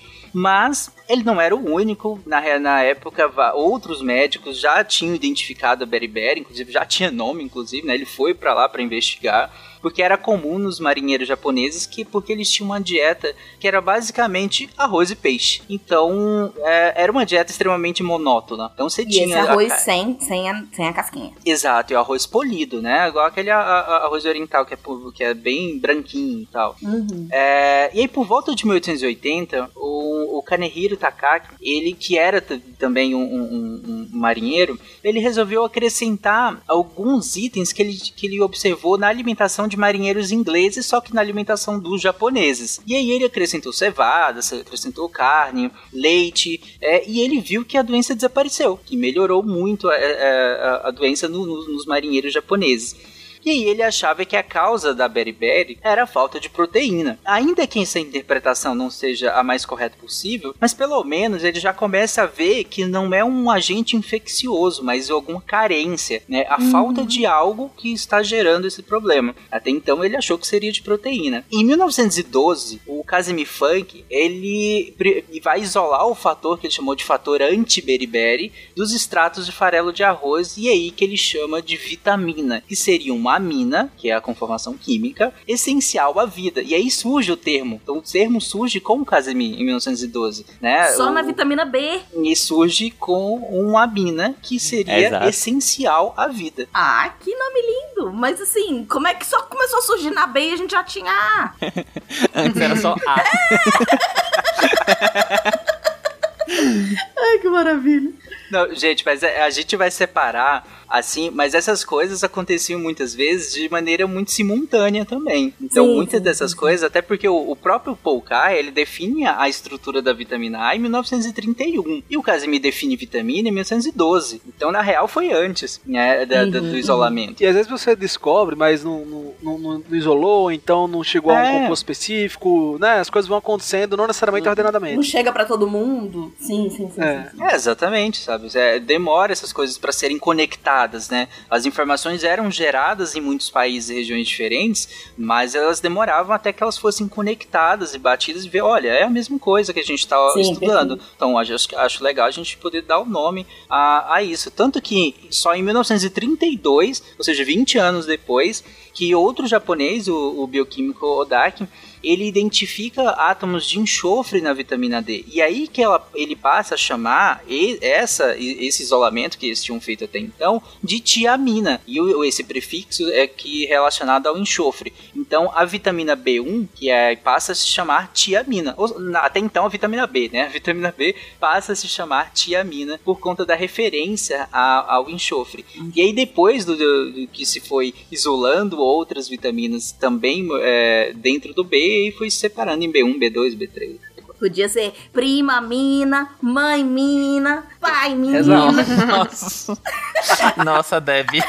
Eu pensei em fazer essa piadinha, mas preferi ficar com a Aninha assim, né? Caraca, duas pessoas pensaram nisso. Eu devia ter deixado pro Guacha, devia ter mandado pra ele aqui. Pô, Guacha, fala aí. Não, eu, as minhas são mais simples. ai, ai. Beleza, então vamos falar da tia Mina. É só uma observação, gente. As observações do, do médico que a gente comentou é, não foi só em galinha, não, tá? Do Cris. Ele também observou prisões da região. Ele chegou a visitar centenas de prisões da, da região para justamente bater o martelo de que sim, era uma carência. Ah, porque nas prisões você tinha alimentações diferentes. Em algumas prisões é, ele investigava e perguntava: peraí, vocês dão qual tipo de arroz aqui? Ah, a gente dá arroz polido. Ah, ok. E ele olhar qual era a incidência de, de a prevalência de, de, de a vitaminose A, B na, naquela prisão. Ele chegava em outro e falava, ah, que tipo de arroz você dá? Não, a gente dá o arroz com casca mesmo aqui para eles. Aí ele olhar a prevalência. E aí, na hora que ele bateu os dados, ele viu que a prevalência era muito maior, muito mais significativa nos locais onde a alimentação era predominantemente de arroz polido, né, sem a casca. Quero fazer uma vitamina hoje aqui, pessoal o Anderson Silva, o Anderley Silva, Vitor Belfort, Minotauro, essa galera aí quando for lutar, se tomar essa vitamina, vai dar chuto de torar canela no meio, meu amigo. Costela, tudo. E vitamina B, ela é hidrossolúvel ou ela é lipo... lipossolúvel? Ah, as vitaminas B, elas são do grupo hidrossolúvel, né? A vitamina B1, que é a tiamina, que foi com o nome de tiamina, ela tem um armazenamento no nosso corpo muito pequeno, então você tem, você tem, você tem que ter um consumo praticamente diário dela. É, a gente vê déficit de tiamina em pacientes, às vezes com uma semana deficitário, é, alguns dias deficitário, já começa a ter algumas alterações é, relacionadas. Então, inclusive no, no pronto-socorro, por exemplo, é, alguns pacientes são etilistas crônicos que usam muito álcool e acabam não se alimentando, a gente já entra com a tiamina quando dá entrada no pronto-socorro, já pensando na deficiência de tiamina. Então, ela é uma das vitaminas que é mais utilizada assim, na medicina na reposição, porque a gente tem uma, um, um, reservatório dela muito pequeno. Ela é muito importante no metabolismo do açúcar, né? Então, no ciclo de Krebs, lá no metabolismo mitocondrial, ela age no metabolismo, ela funciona como uma coenzima para formar o pirofosfato de tiamina, que acaba fazendo uma das degradações, né, da, do piruvato em acetilcoenzima A. Então ela é importante para a gente gerar energia no nosso corpo.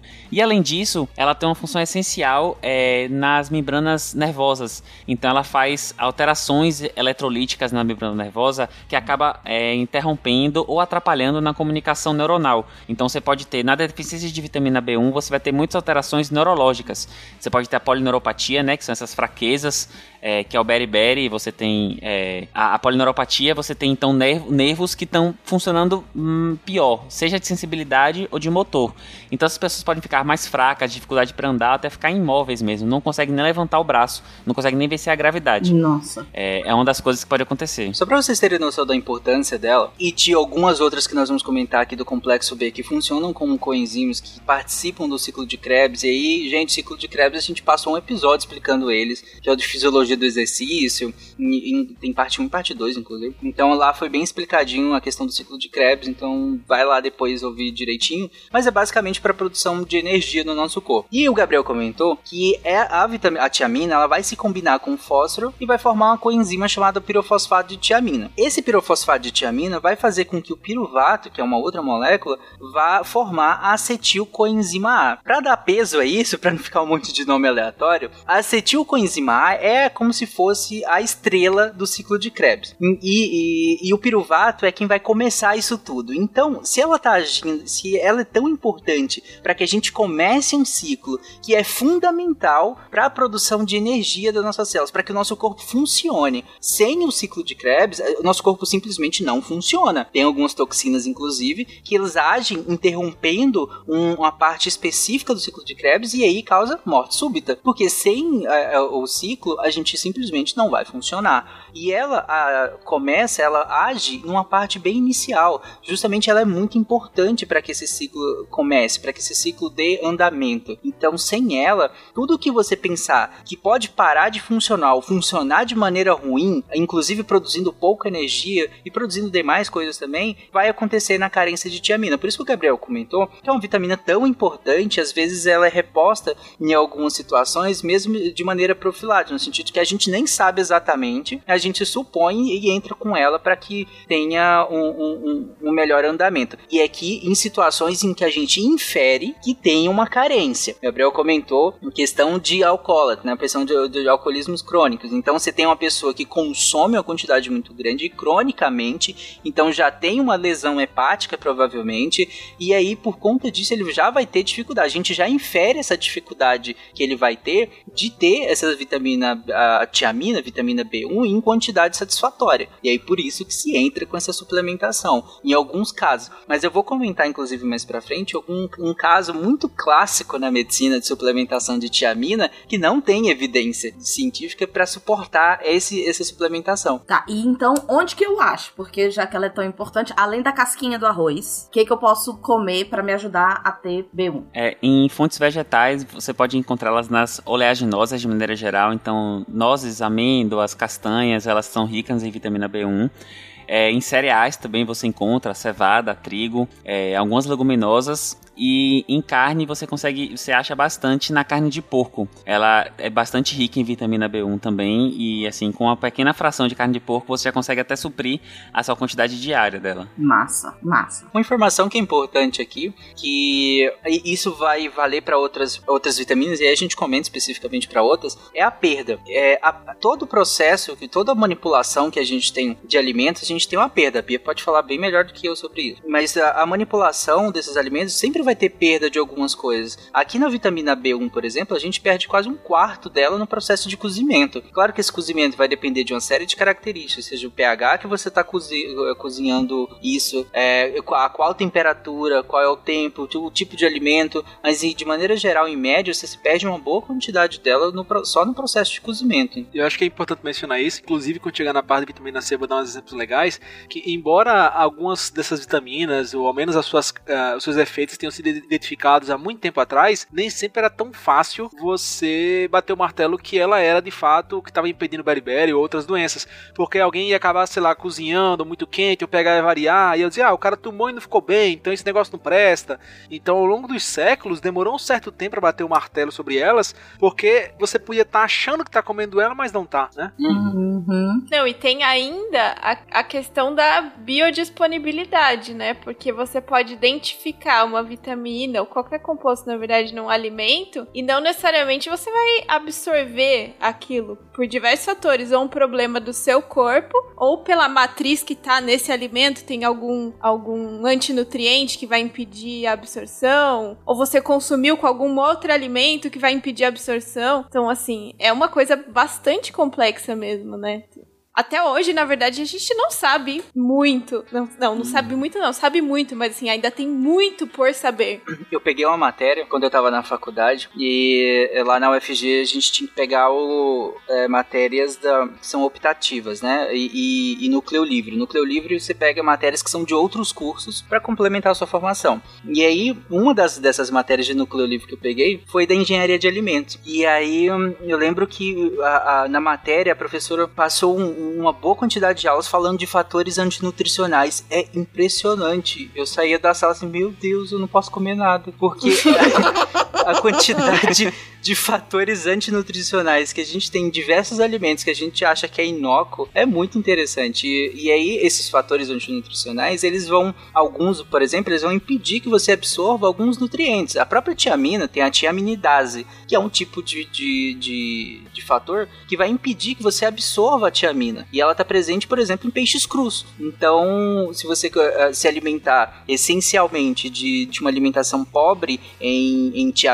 por exemplo, farinha farinhas brancas, que são carboidratos simples e pobres em tiamina por conta do processo de, de processamento, é, e de peixes crus, por exemplo, você pode ter um problema carencial se, se, se a sua alimentação for resumida a isso, né? Como a gente estava comentando dos marinheiros lá, né? Isso. E tem a questão cultural, porque se isso faz parte da cultura daquele povo, é mais difícil de você incluir outras coisas ou tirar algumas coisas. Né? Uhum, é verdade. Aí você vê que aí você junta é, o arroz polido não tem é, não tem vitamina cru. B1 e o peixe cru e atrapalha na absorção. Então, é, putz. Estavam super bem, os marinheiros. Exatamente. É, os marinheiros sofreram. Ó, oh, coitado. Não só essas substâncias também pode, podem dificultar a absorção, quanto outras co coisas do nosso dia a dia, é, em relação, por exemplo, à vitamina B1, é, chás, é, cafés, é, alguns tipos de peixe, como eu falei, né, peixes crus, por exemplo, medicamentos, ou mesmo, o Gabriel até comentou, cirurgias do trato gastrointestinal, é, algumas doenças em que você tenha uma alteração na sua mobilidade intestinal, seja diarreia, seja vômito, né? É, vários da, desses problemas todos podem alterar a sua absorção ou impedir, inclusive, que você absorva essas vitaminas. E isso vai valer para todas, né? Para a maioria, né? Principalmente pra, é, quando a gente estiver comentando da, da, das lipossolúveis também. Mas é, todos esses componentes interagem dentro de você e, e podem prejudicar. A Bia até comentou em relação a isso, que às vezes fatores endógenos é, de, ou de interação de coisas que você se alimenta, tudo isso vai mediar o quanto você vai absorver dessas vitaminas. Por isso que é importante uma alimentação que seja balanceada e diversa, né? Porque em algum momento, se você se alimenta de algum fator que vai impedir, no próximo você, você já consegue. Então. Massa, massa. E aí, a falta da, da, vitamina B1, então, além do beriberi, ou é só o beriberi, é só essa fraqueza que é a consequência? Ah, ah, o beriberi é uma das principais, né? Lembrando que essa fraqueza, essa polineuropatia, ela pode progredir até um, um nível que, inclusive, atinge órgãos mais internos, como o coração, por exemplo, que tem uma falha cardíaca, a pessoa até ia a óbito. No. É, é, pode acontecer, e, e, inclusive em crianças pode acontecer também. Eles têm vômitos, é um pouquinho diferente, mas também pode progredir para essa falha cardíaca. Uma deficiência de, de, de, de B1 que causa uma síndrome muito conhecida é a síndrome de Wernicke, que é uma, é uma, uma encefalopatia, né, inflamação cerebral, que ela é caracterizada por uma, uma tríade. Então a gente tem três coisas que são clássicas dessa, dessa síndrome de Wernicke, que está muito associado inclusive ao etilismo crônico, né, o paciente que bebe muito, é, que tem insuficiência hepática, está muito caracterizado. E aí você tem paralisia dos movimentos oculares, a pessoa pode estar tá tanto, tanto ficar com os olhos paralisados, como ter nistagmo, que é um movimento rápido dos olhos, uma marcha atáxica, que a gente chama de marcha do bêbado, que é a pessoa que anda com a base alargada, sabe? Parece que vai cair. Então ela larga um pouquinho a base dos pés para poder aumentar o equilíbrio. Então ela tem um pouquinho de descoordenação para andar. E confusão mental. A pessoa fica confusa. Ela às vezes não sabe onde tá, não consegue manter a atenção. Então isso é uma encefalopatia aguda gerada pela, pela deficiência de tiamina que, que, que acontece, está muito associada com, com o alcoolismo. E ela é revertida com a reposição de tiamina. Por isso que eu falei no caso dos pacientes que chegam no pronto atendimento, como o Tarek falou, tá, gente? Deixando bem claro, um paciente que tem uma história que indica deficiência, que tem os achados que indicam deficiência, você já entra com a reposição, mesmo antes, inclusive, de dosar, até porque você não vai achar para dosar na maioria dos locais é. no Brasil para fazer. Então você acaba fazendo, é, assim, de maneira empírica, né? Então essa, a, a síndrome de Wernicke, ela, ela pode acometer, inclusive, nervos cranianos, então você pode ter paralisia do nervo, do nervo oculomotor, então você tem perda no movimento. E essas lesões de maneira repetitiva, então a pessoa tem Wernicke, é, tem uma cefalopatia aguda, repõe, aguda, repõe, aguda, repõe, vai levando a uma cronificação e uma demência. Então você tem quadros demenciais de pacientes super jovens que são etilistas crônicos, porque de tanto ter essas, essas lesões continuadas é, associado a outra síndrome, né, que é a síndrome de Korsakoff, que a gente sempre na medicina fala os dois nomes juntos, síndrome de Wernicke e Korsakoff, mas elas são duas coisas separadas. Então a pessoa que ela tem, começa a ter déficit déficit de memória, é, encefalopatia e acaba entrando num quadro demencial mesmo. E você tem pacientes às vezes jovens, de 40 e poucos anos, 50 anos, que já estão num quadro demencial avançado por conta de lesões recorrentes por deficiência de tiamina. Gente, todo mundo então comendo aí arroz integral, pelo amor de Deus, hein? é, exato. E se, se possível, maneira no álcool também é bom. é, Deb, você acha que isso acontece hoje em dia ainda? Essa deficiência de vitamina B1? Ou beriberi, por exemplo? Eu, eu acho que, inclusive, é mais mais uh, uh, fácil de acontecer, tá? Porque, de novo, eu tô voltando pra parte social, né? Uhum. Na hora que eu vejo os alimentos que, que precisa para suprir isso, quando você pensa na parte de nozes, é, é uma coisa muito mais cara, por exemplo, de difícil acesso. Então eu imagino que sim. É, mas assim, por exemplo, é, arroz integral ou o, que te, o parbolizado ele ainda tem um resquíciozinho, né? É, arroz é, de, integral, carne de suíno, o Gabriel até comentou, carne de suíno tem uma, uma quantidade até boa. A, a recomendação de ingestão de tiamina fica em torno de 0,5 miligramas de tiamina para cada mil quilocalorias de, da, na sua dieta. Então, a cada mil quilocalorias ingerida, você tem essa quantidade. Até porque lembra que ela faz parte da metabolização de açúcares do seu corpo. Então, quanto mais você consome, mais você precisa de tiamina para ajudar a metabolizar isso tudo. Mas de modo geral, você precisa dessa quantidade. É, um, um, 100 gramas de lombo, de, de, de porco, lombo assado, tem 0,96 miligramas. Então, se você é um adulto médio saudável, você vai precisar de duas vezes, né, o 0,05, um, um grama de, de tiamina, porque você tem, consome em média 2 mil quilocalorias é, diárias. Então, se, um, um lombo, se você comer 200 gramas de lombo, já é mais que suficiente, na verdade, para você ter a quantidade que você precisa de tiamina diária diariamente, né? É, gema de ovo também tem uma certa quantidade, então são alimentos que não é tão acessível, mas que são acessíveis. Farelo de aveia também, outras coisas. Então você acha que hoje no Brasil acontece isso? Hoje no Brasil, eu vou dizer que acontece de um seu tudo. Hoje então, no Brasil acontece tudo, mas. então vou... Porque... É, não era para acontecer. Não era para acontecer. Porque você pega lá em 1897, quando a gente descreveu que o Christian tava, o médico holandês estava lá investigando, você nem sabia ainda. E era uma alimentação deficitária, não só por falta de conhecimento, mas pela, pela questão cultural, como você comentou, né? E por uma questão logística também, né? Esses marinheiros tinham que ficar muito tempo no mar e tudo mais, e não se tinha um conhecimento muito disso né, nessa época. Mas, tantos anos depois, se a gente olhar para o Brasil, Brasil de 2020, ano passado, 56 pessoas foram internadas e 6 pessoas morreram num surto de beriberi numa penitenciária no Piauí. Isso 30 quilômetros do centro de, do, da capital, que é Teresina, né? Por quê? Porque a alimentação deles era basicamente arroz branco e frango, no almoço e na janta, só. E o café da manhã deles era cuscuz e bolacha. Então você tinha carboidrato com um pouco de proteína animal, mas eh, de péssima qualidade que era fornecido.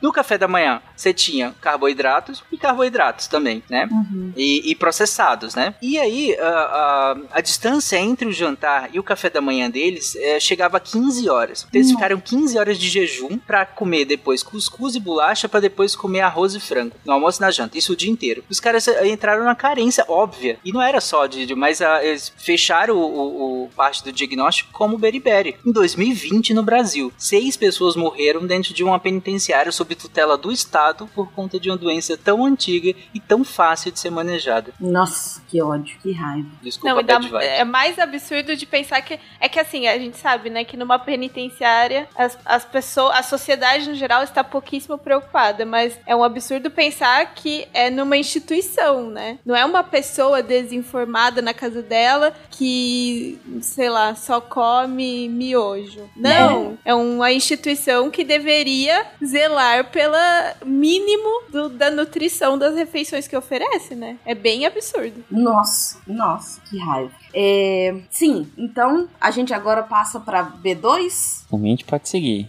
Então vamos falar da B2. B2. Qual é a história da B2? Todas as Bs vão ser hidrossolúveis? Sim. Isso, todas as, todas as Bs hidrossolúveis. É, a B2, Deb, é aquilo que você falou da, da lesão da boca. É, ela é uma. Ela chama, o nome dela, que aí vem toda a minha raiva com vitaminas B, porque elas têm um nome, ela é a riboflavina. Ela é uma vitamina, vamos dizer assim, menor no corpo. Claro, ela é utilizada e a gente tem. A gente não tem um, um armazenamento satisfatório, né? Então você precisa sempre estar se alimentando.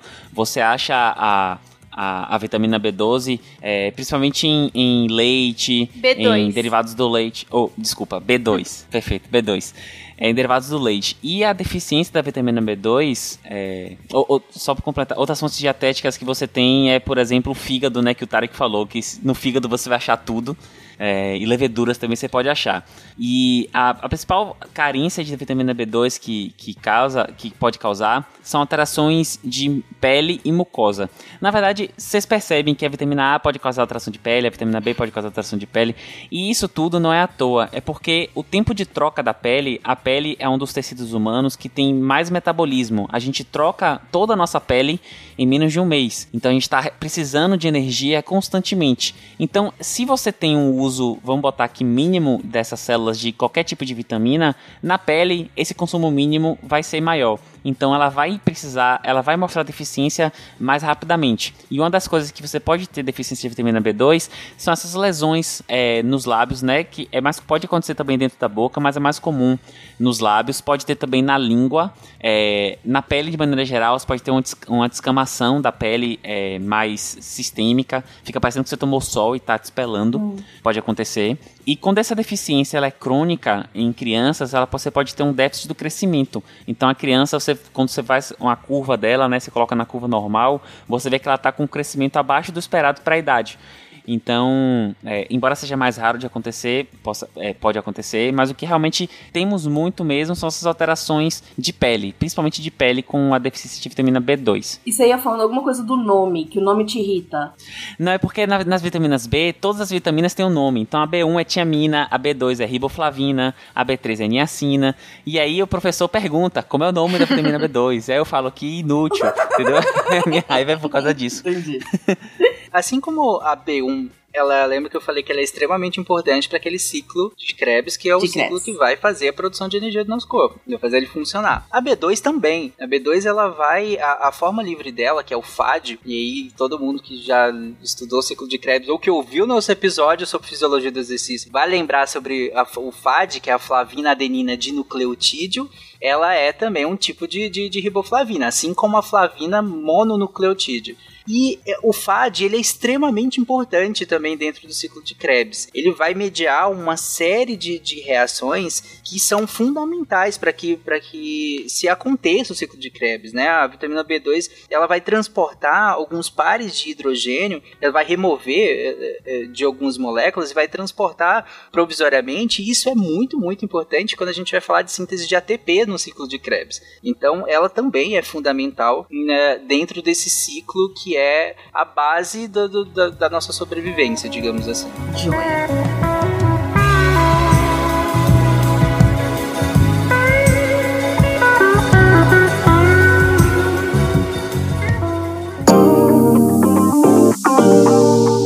Olá pessoas, eu sou a Jujuba passando aqui para o momento Cambly. Antes de apresentar a professora, eu vou apresentar para vocês a ação do Cambly esse mês, porque ela está muito maravilhosa. Olha só. maravilhosa não é uma palavra em inglês, eu preciso melhorar minha fluência, olha aí.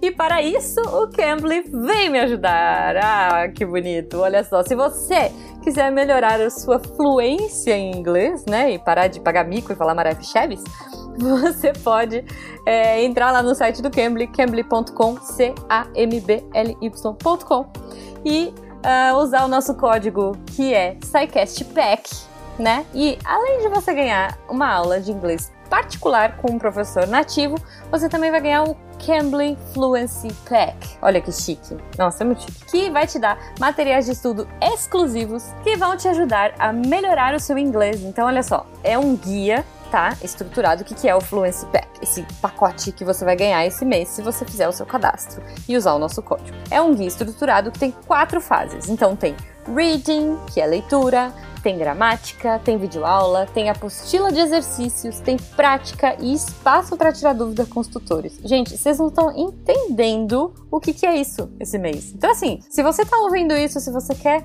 melhorar o seu inglês, se você quer, sabe, a hora é agora. Entra lá no Cambly, SciCast Pack. Se você não lembrar, o link está no post, tá? Você entra, faz a sua aula com o nosso professor nativo. Se você quiser fazer aula com a professora que eu conversei essa semana, que foi a Sally, você pode fazer. É, ela é muito fofa, muito querida. E não perca tempo, gente, porque tá acabando. Tá acabando. Esse, olha só, estamos aí no dia 17. É, se você ainda não aproveitou esse link, corre e aproveita, porque, enfim, só esse mês que você vai ter esse pacote. Então, pra gente fechar aqui com chave de ouro, o tema era vitaminas, né? O tema da semana. Então eu pensei, puxa, vou conversar com algum professor sobre comidas saudáveis, sobre frutas, sobre, sei lá, vamos falar sobre legumes e coisas assim. E eu fui procurar professores que gostavam de culinária e afins. E aí eu fui falar com a Sally. Ela mora no Reino Unido. E foi muito engraçado, porque quando eu comecei, quando eu apresentei a proposta para ela, né, do que, que eu queria falar essa semana, ela começou a rir e falou: é, então, basicamente, veja, a nossa culinária não é muito saudável. a gente gosta de peixe e batata, é, a gente tem até um purê de ervilha, mas eu não gosto de ervilha. Então, é, nossa, até os vegetais que a gente come, a gente come porque a nossa mãe obriga, mas ainda assim tem bastante manteiga e é isso. Aqui no Reino Unido a gente não é um povo muito saudável. E aí foi engraçado, foi divertido. Eu comecei a apresentar um pouco algumas frutas diferentes para ela, né? Eu falei um pouco do guaraná. Eu descobri que lá eles têm açaí também. Olha só, ela falou que lá na verdade é um pozinho e tal, mas ela conhecia o açaí. Então, eu acho que é isso. Eu convido vocês, ouvintes, a irem lá e apresentarem as nossas frutas e melhorarem o vocabulário de vocês com os professores do Cambly. É, e é muito engraçado descrever o Guaraná para os professores. Fica aí o meu desafio para vocês, ouvintes, tá? Né? Descreverem o Guaraná para os professores de vocês. Estou muito curiosa para saber como vocês vão fazer isso. E vamos ficar com um trechinho aí do áudio da minha aula.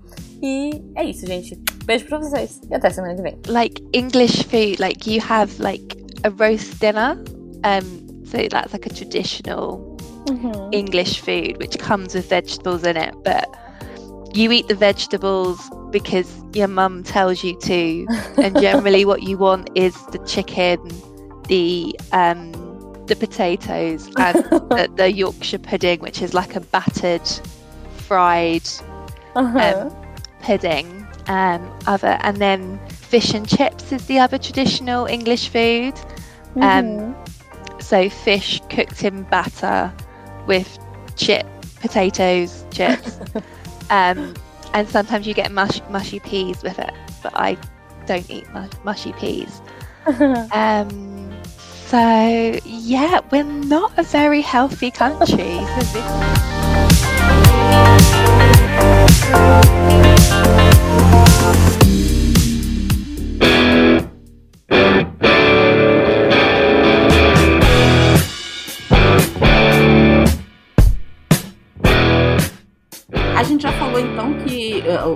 O, Gabriel falou, né, que onde que a gente encontra a, a B12, que você também encontra ela em, em fígado, que você encontra ela em uh, leveduras. Mais alguma coisa? Onde mais eu encontro? O, o, o, quanto que eu devo comer? Ela, ela também é uma que eu, eu compro, uh, porque eu, eu tenho.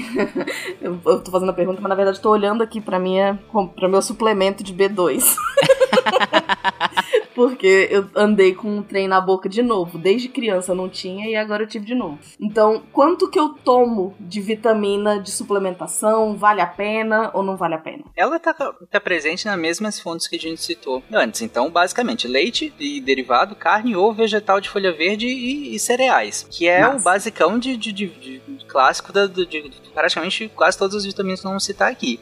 A recomendação é um pouco maior, 1.7 miligramas, isso é um valor médio, nem vale a pena citar tanto, que é um valor médio mesmo, eu cito mais para ter uma, um, uma dimensão. Então, se a gente precisa de 1,7 miligramas dia dela, e, por exemplo, em 100 gramas de fígado tem 2,75 miligramas. Então, aí você já atingiu o, o, que a recomendação média do que você precisa num dia é, de, de vitamina B2. Então, o, o, esses alimentos que a gente cita como os principais, eles têm uma boa quantidade da, dessa vitamina. Então, a, a, carência dela é realmente se você não consome nenhum deles, assim. É, nem leite, nem derivados, nem carne, nem ovo, nem vegetais, nenhum de folhagens mais escuras, ou mesmo cereais de maneira geral, né? Que não sejam tão processados. É, e aí você pode ter um, uma questão carencial, mas você vê que pela, pela diversidade já é um, um pouco mais complicado, né? Que, que essa carência venha diretamente da falta, né? Da falta da ingestão. Que como a gente colocou, a carência, a Bia falou o Gabriel comentou, e a carência ela não vem só da falta da ingestão, da diminuição da ingestão, ela pode vir do, do o aumento da eliminação, de você impedir de a absorção, então mesmo que você coma, você impede que absorve. Com a mistura de outra coisa. É, exatamente, com interações de, de, de eh, medicamentosas ou com alimentares, então tem várias características diferentes. De maneira geral, por conta das características dela mesmo, de onde ela está presente, a, a suplementação dela entra de novo somente em doenças carenciais. Então, se, você, se o seu médico identificou uma doença carencial, aí sim vai, vai suplementar. Não tem a, nenhuma indicação de suplementação que não seja carencial, que não seja pela falta dela. Tá bom, não vou tomar minha, meu suplemento que eu tenho aqui. E, inclusive, é bom você falar isso porque quando a gente fala que não tem indicação de suplementação, eu não tô falando que não há suplementação. De novo, se você acha que você está com alguma doença carencial, primeiro, olhe para sua dieta. Tem, será que tem algum problema? Será que é alguma medicação? Quem que vai saber disso? Principalmente seu médico. Então, uhum. conversa com ele. Se essa medicação que você está tomando, conversa. É, demonstra o que, que você está sentindo, porque é ele que vai avaliar se não está tendo alguma interação, se está tendo algum problema. E ele que vai avaliar avaliar se, à medida que ele identifica sinais, se é interessante entrar com essa suplementação, né? Não, é porque essa coisa da vitamina, que nem eu comentei, né? A gente tem acesso, né? A gente não precisa de receita para comprar vitamina. Então, assim, é, é uma coisa que a gente tem que ter muito cuidado mesmo. Acho que vale o uhum. alerta. Podemos passar para a próxima? Podemos. Vitamina B, então, B3 agora, não é isso? A do podcast. A do podcast. Isso. Ah, Niacina! A risada tardia, né? O cara assiste o podcast, mas nem assina. Só demorei uma hora e meia pra entender, tá valendo. a niacina, ela entra junto com o que Tarek falou, da B1, B2. Ela também é uma coenzima do metabolismo, né? E aí ela entra... Se você não conhece FAD, você vai conhecer o NAD. NAD porque NADP, NADPH, NADP+, são nomes que você não passa no vestibular sem ficar traumatizado com eles. E a niacina, ela é um cofator importante, né? O NAD, que é a nicotinamida adenida dinucleotídeo. Então, ele é um importante fator também do metabolismo do açúcar, né? Da geração de energia. É, para o corpo. E você encontra a, a, vitamina B3 muito parecido com as outras, as outras com as outras fontes que a gente já conversou aqui. Então, em carnes, aves, peixes, fígado, leite, cereais, leguminosas e algumas oleaginosas. Você vê que as fontes são bem parecidas entre as vitaminas B, né? É, que, que, a gente tem. A deficiência de vitamina B, ela dá uma alteração de pele que ela é bem clássica, chama de pelagra. Ela é uma alteração, é, você tem um escurecimento da pele, pode ser uma hiperemia que fica avermelhado, pode ser mesmo um enegrecimento, ela fica mais escura. E essa lesão, ela, ela é lisa e aos poucos ela vai formando uma crosta. Então a pessoa fica com uma pele áspera mesmo, que são essas crostas formadas pela deficiência de niacina. Então ela é bem característica. É uma lesão que você olha e fala, nossa, isso aqui pode ser deficiência de, deficiência de niacina né, é, pode estar associado. Essa pele áspera, inclusive, é o que dá nome à, à doença carencial que o Gabriel citou, que é a pelagra, né, em italiano. É um termo italiano para justamente essa pele áspera que foi a primeira coisa a ser identificada ainda lá em 1700 como indicativo de uma possível carência dessa vitamina que foi elucidado muito depois. Ela já foi considerada inclusive um tipo de lepra, né? Porque se você olhava para a pele e tá na, escurecida, seca, áspera, assim, ela foi por um tempo considerada um tipo de lepra também. Isso, é, exatamente. E, e, e, além disso, né, a alteração de pele ela é mais clássica, mas a niacina ela também causa aqueles outros sintomas que eu falei que são inespecíficos, enjoo, dor de cabeça é, e alterações do sistema nervoso central, como a gente citou também na vitamina A é, no passado. Você pode ter, quando são deficiências muito graves, você pode ter isso. Então, quando a gente fala da vitamina, da vitamina B3, quando você tem a, a niacina, a niacina, porque na verdade ela engloba duas substâncias, né? Ela é a nicotinamida, que faz parte do NAD, e o ácido nicotínico, é, que você também faz uma, uma conversão para nicotinamida, então eles são intercambiáveis, tá? Então, quando você tem uma deficiência que é uma, uma dieta que é pobre nesse ácido é, nicotínico, mas você tinha uma dieta rica em proteína animal, você não desenvolvia a pelagra. Tinha uma recomendação, inclusive, relacionada à vitamina B3, que era de suplementar ela. Lembra que eu falei que né, na ali década de 80 a gente tinha, né, a partir do, dali a gente tinha muita muita sanha pela pela, efeitos terapêuticos da, de, de várias vitaminas e foi só avançando. E aí tinha uma, um, uma indicação que ela prevenia doença cardiovascular e, e, chegou a ser prescrito, inclusive, muitas vezes. E a, hoje a Sociedade Brasileira de Cardiologia contraindica, não tem recomendação, não é para prescrever é, vitamina B3 no sentido de prevenção de doença cardiovascular. De novo, a suplementação aqui entra somente em doença carencial. Então o médico vai avaliar se, se, se, se, se o paciente está em doença carencial carencial, por, da pelagra, por exemplo, né? Se ele ter, é, que o Gabriel comentou, é, é, bem característico o padrão da dermatite que ele tem, vai associar com uma diarreia, com uma demência pelo acometimento do sistema nervoso central, e aí vai, vai afunilar um diagnóstico, vai entrar com um suplemento. Afinal, é, é até fácil assim. É, ah, mas não, não testa? Teste aqui é complicado, porque nem é todo lugar que tem esses testes. Até, a gente até vai comentar mais sobre essa questão de, de, de rastrear essas deficiências. Rastrear a deficiência de algumas vitaminas, às vezes não nem vale tanto a pena terapeuticamente falando. Aí o Gabriel complementa é, é, mais da vivência dele, mas às vezes é complicado porque nem às vezes nem tem tanto benefício. Afinal, o próprio tratamento é muito simples de ser instituído, né? Você é, limita os sinais ali e entra com suplementação. Então, rastrear isso não, nem tem indicação de rastreio, a não ser em situações muito específicas, para grupos muito específicos, que não é a maioria das pessoas que estão nos ouvindo agora. Se for deixar, falar de rastreio, que eu consigo lembrar que na prática clínica a gente rastreia a vitamina B12, vitamina D, uhum. e a gente consegue mensurar indiretamente a vitamina K pelo tempo de tromboplastina parcial ativado, que é o TTPA. Mas tirando isso, o resto a gente vai pela clínica. Se tem uma clínica de deficiência de hipovitaminose, é melhor fazer a reposição do que fazer a busca ativa mesmo dos níveis. Quando você fala a gente vai pela clínica, você está dizendo que você vai pela observação, pela ali, pela uhum. consulta. Isso, isso. Beleza. Isso, aí pelos acha os achados clínicos junto com as alterações nutricionais, com as doenças de base. E aí a gente consegue a epidemiologia, então a gente consegue associar. Então você tem, por exemplo, um, um paciente que tem uma dieta pobre é, nesses nutrientes e tem com uma, essa, essa alteração de pele característica da pelagra. Bom, você pensa já que tem deficiência de B3, então você pode fazer essa reposição é, de B3. Perfeito. E a próxima? Qual que é o próximo B? É B5? B4? Por que, que não tem B4?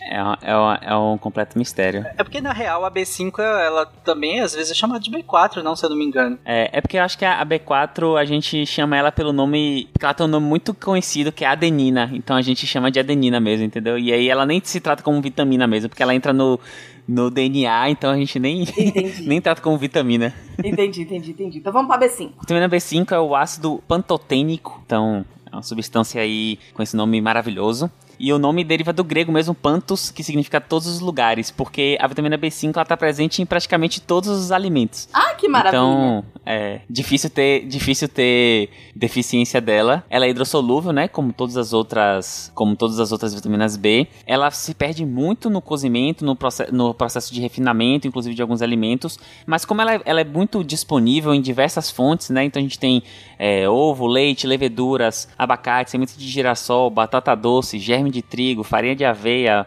é, salmão. Então a gente tem várias fontes que acabam meio que cobrindo essas outras, essas outras alterações. Como todas as outras vitaminas B, ela tem um grande fator coenzimático, né? É, de coenzima. Então ela atua em várias vias enzimáticas do, do corpo, é, diversas, participa do metabolismo de carboidratos, de aminoácidos, de ácido graxos, colesterol, de hormônios esteroides, né? Como é, o estrógeno, progesterona, de alguns neurotransmissores. Então elas são, elas participam como coenzimas, né? Não é o essencial, mas elas facilitam diversos, é, diversos processos do nosso corpo. O, o senhor dobre a língua para falar de não é essencial, porque a vida, o ácido pantotênico tem uma importância gigantesca na, na, na, na, questão da coenzima A, da acetilcoenzima A, que é a rainha do ciclo de Krebs, né? Então...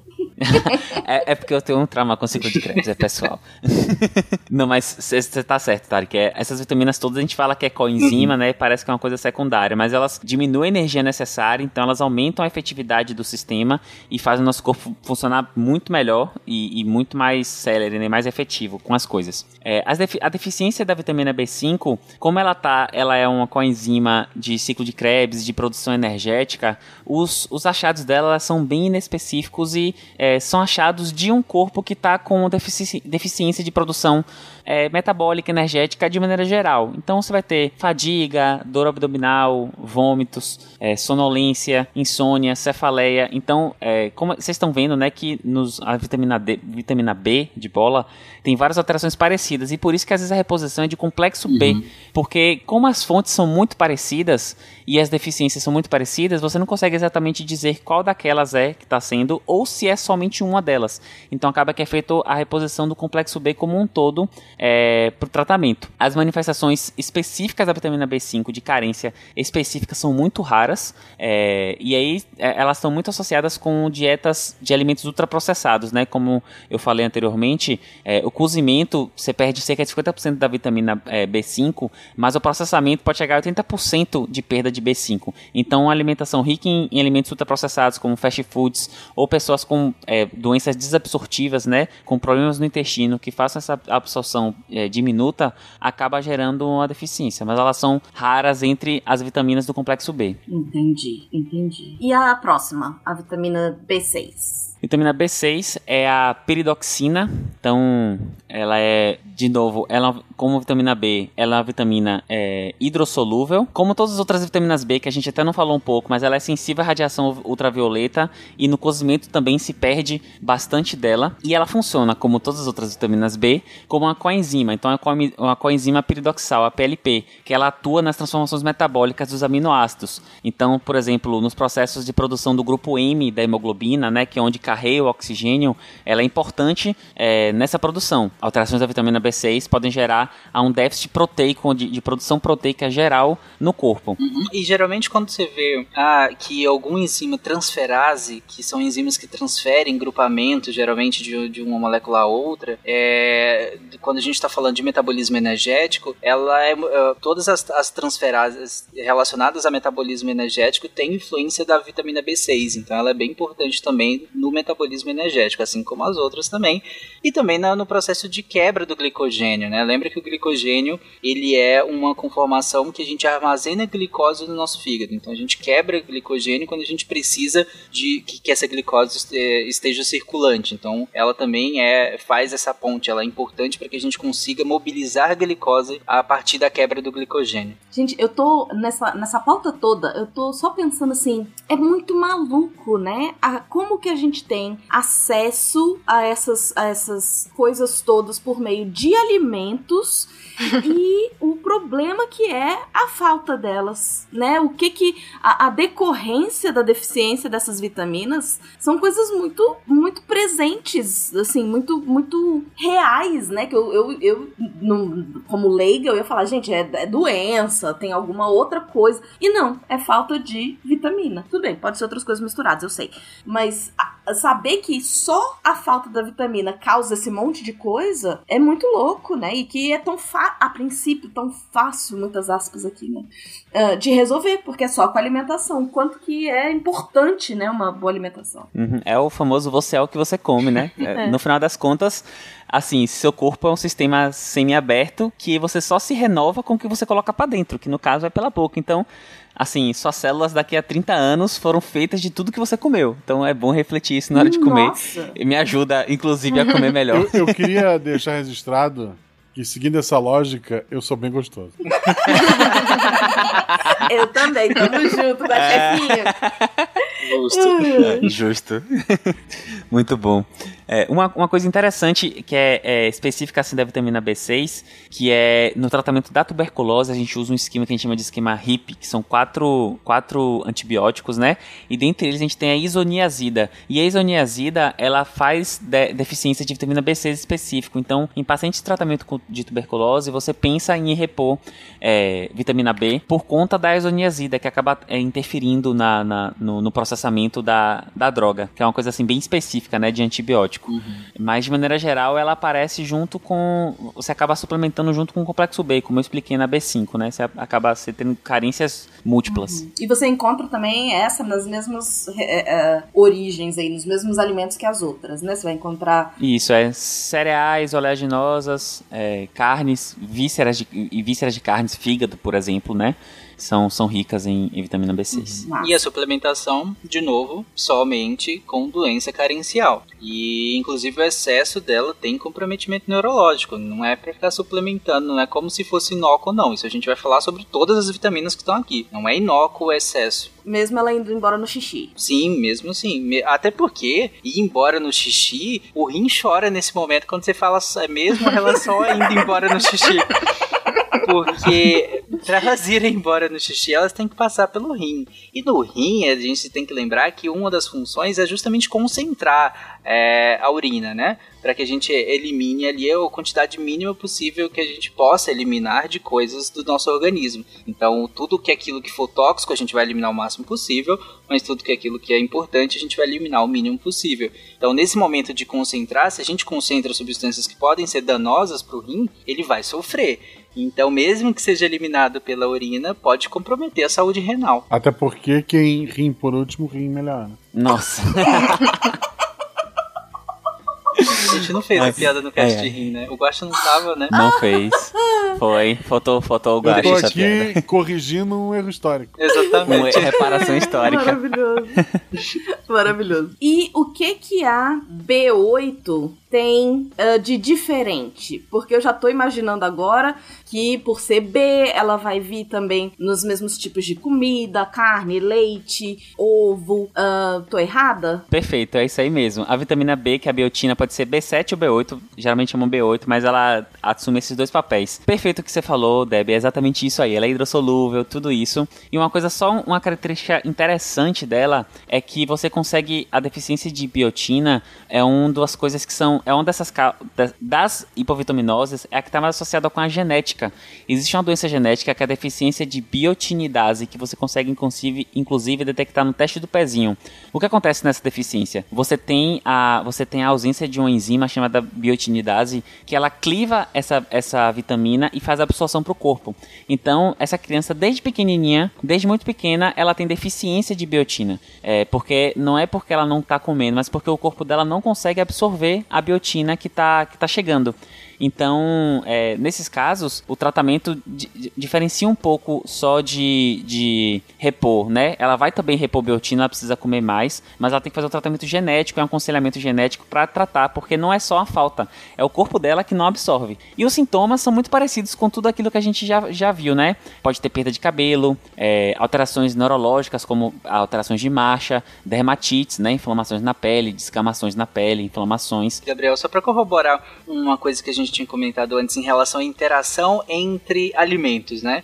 É, você comentou agora de desordens neuromusculares, de dermatite, perda de, de, de pelos. Uh, a descoberta da biotina veio justamente desses sinais clínicos em ratos. Lá em 1916, eles começaram a observar esses sinais em ratos que eram alimentados com clara de ovo como única fonte de proteína. E aí eles viram que cozinhando a clara, eles poderiam evitar, cozinhando a clara e adicionando fígado à dieta e leveduras, eles evitavam essas desordens. Por quê? Porque a biotina ela é inibida por uma outra glicoproteína chamada de avidina, que está presente na clara do ovo crua. E aí, como a avidina se liga à biotina, ela impede a absorção da biotina. Então, esses animais estavam tendo uma doença carencial de biotina, mesmo se alimentando é, de, é, de outras coisas que tinham biotina, mas eles não conseguiam absorver por conta da presença da avidina, que estava na clara do ovo cru. Olha só. Gente, é muito, é muito maluco, né? Eu tô aqui, minha, minha, minha, minha cabeça tá, tá na verdade, eu tô pensando nessa quantidade de nome fake que vocês estão falando. De.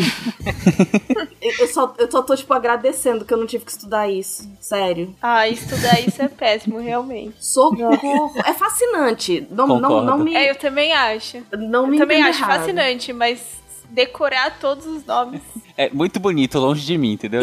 Isso! Eu já esqueci tudo, sinceramente. Socorro, socorro. Mas e aí, mais alguma coisa sobre a B8?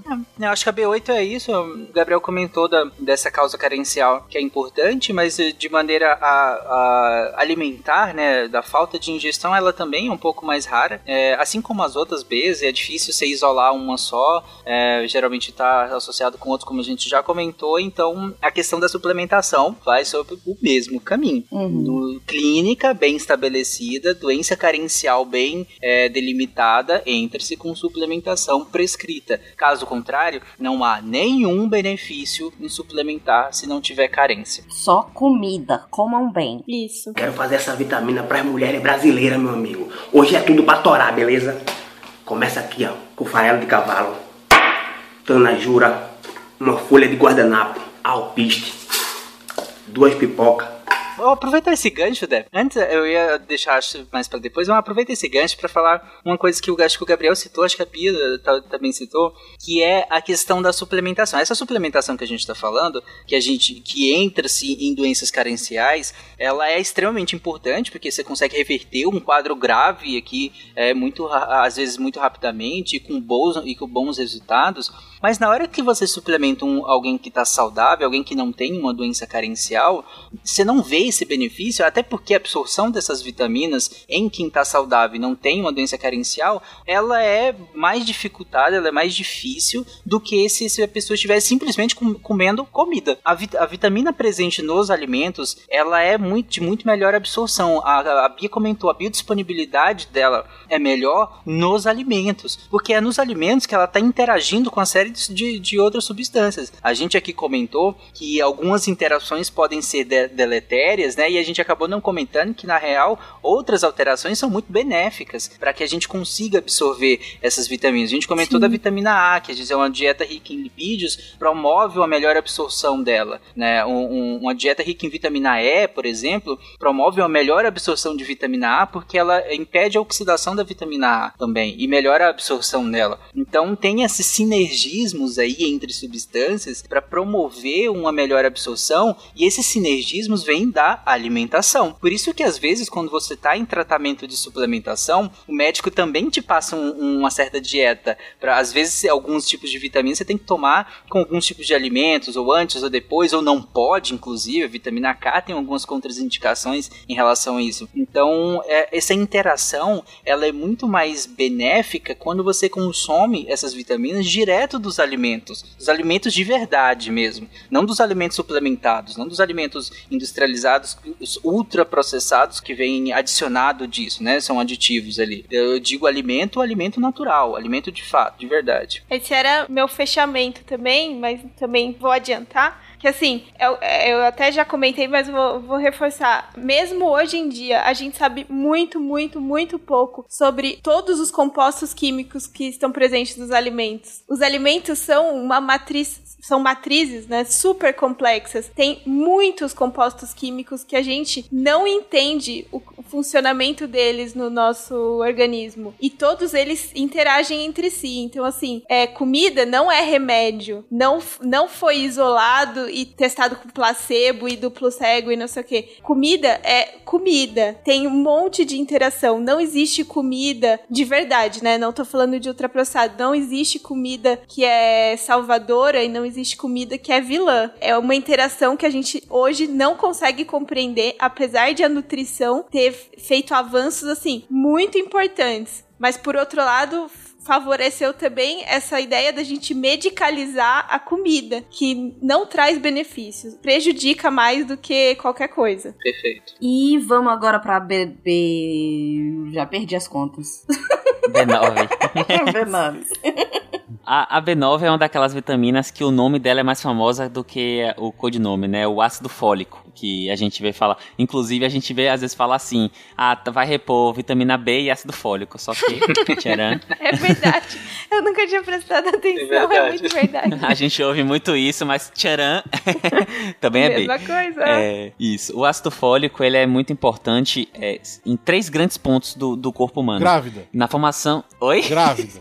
grávida. Uhum. Aí, eu acho que já sabe perfeitamente. eu sei. É, ácido fólico, ácido fólico repõe grávida e é um das, do primeiro ponto que ele ajuda na formação do sistema nervoso da medula.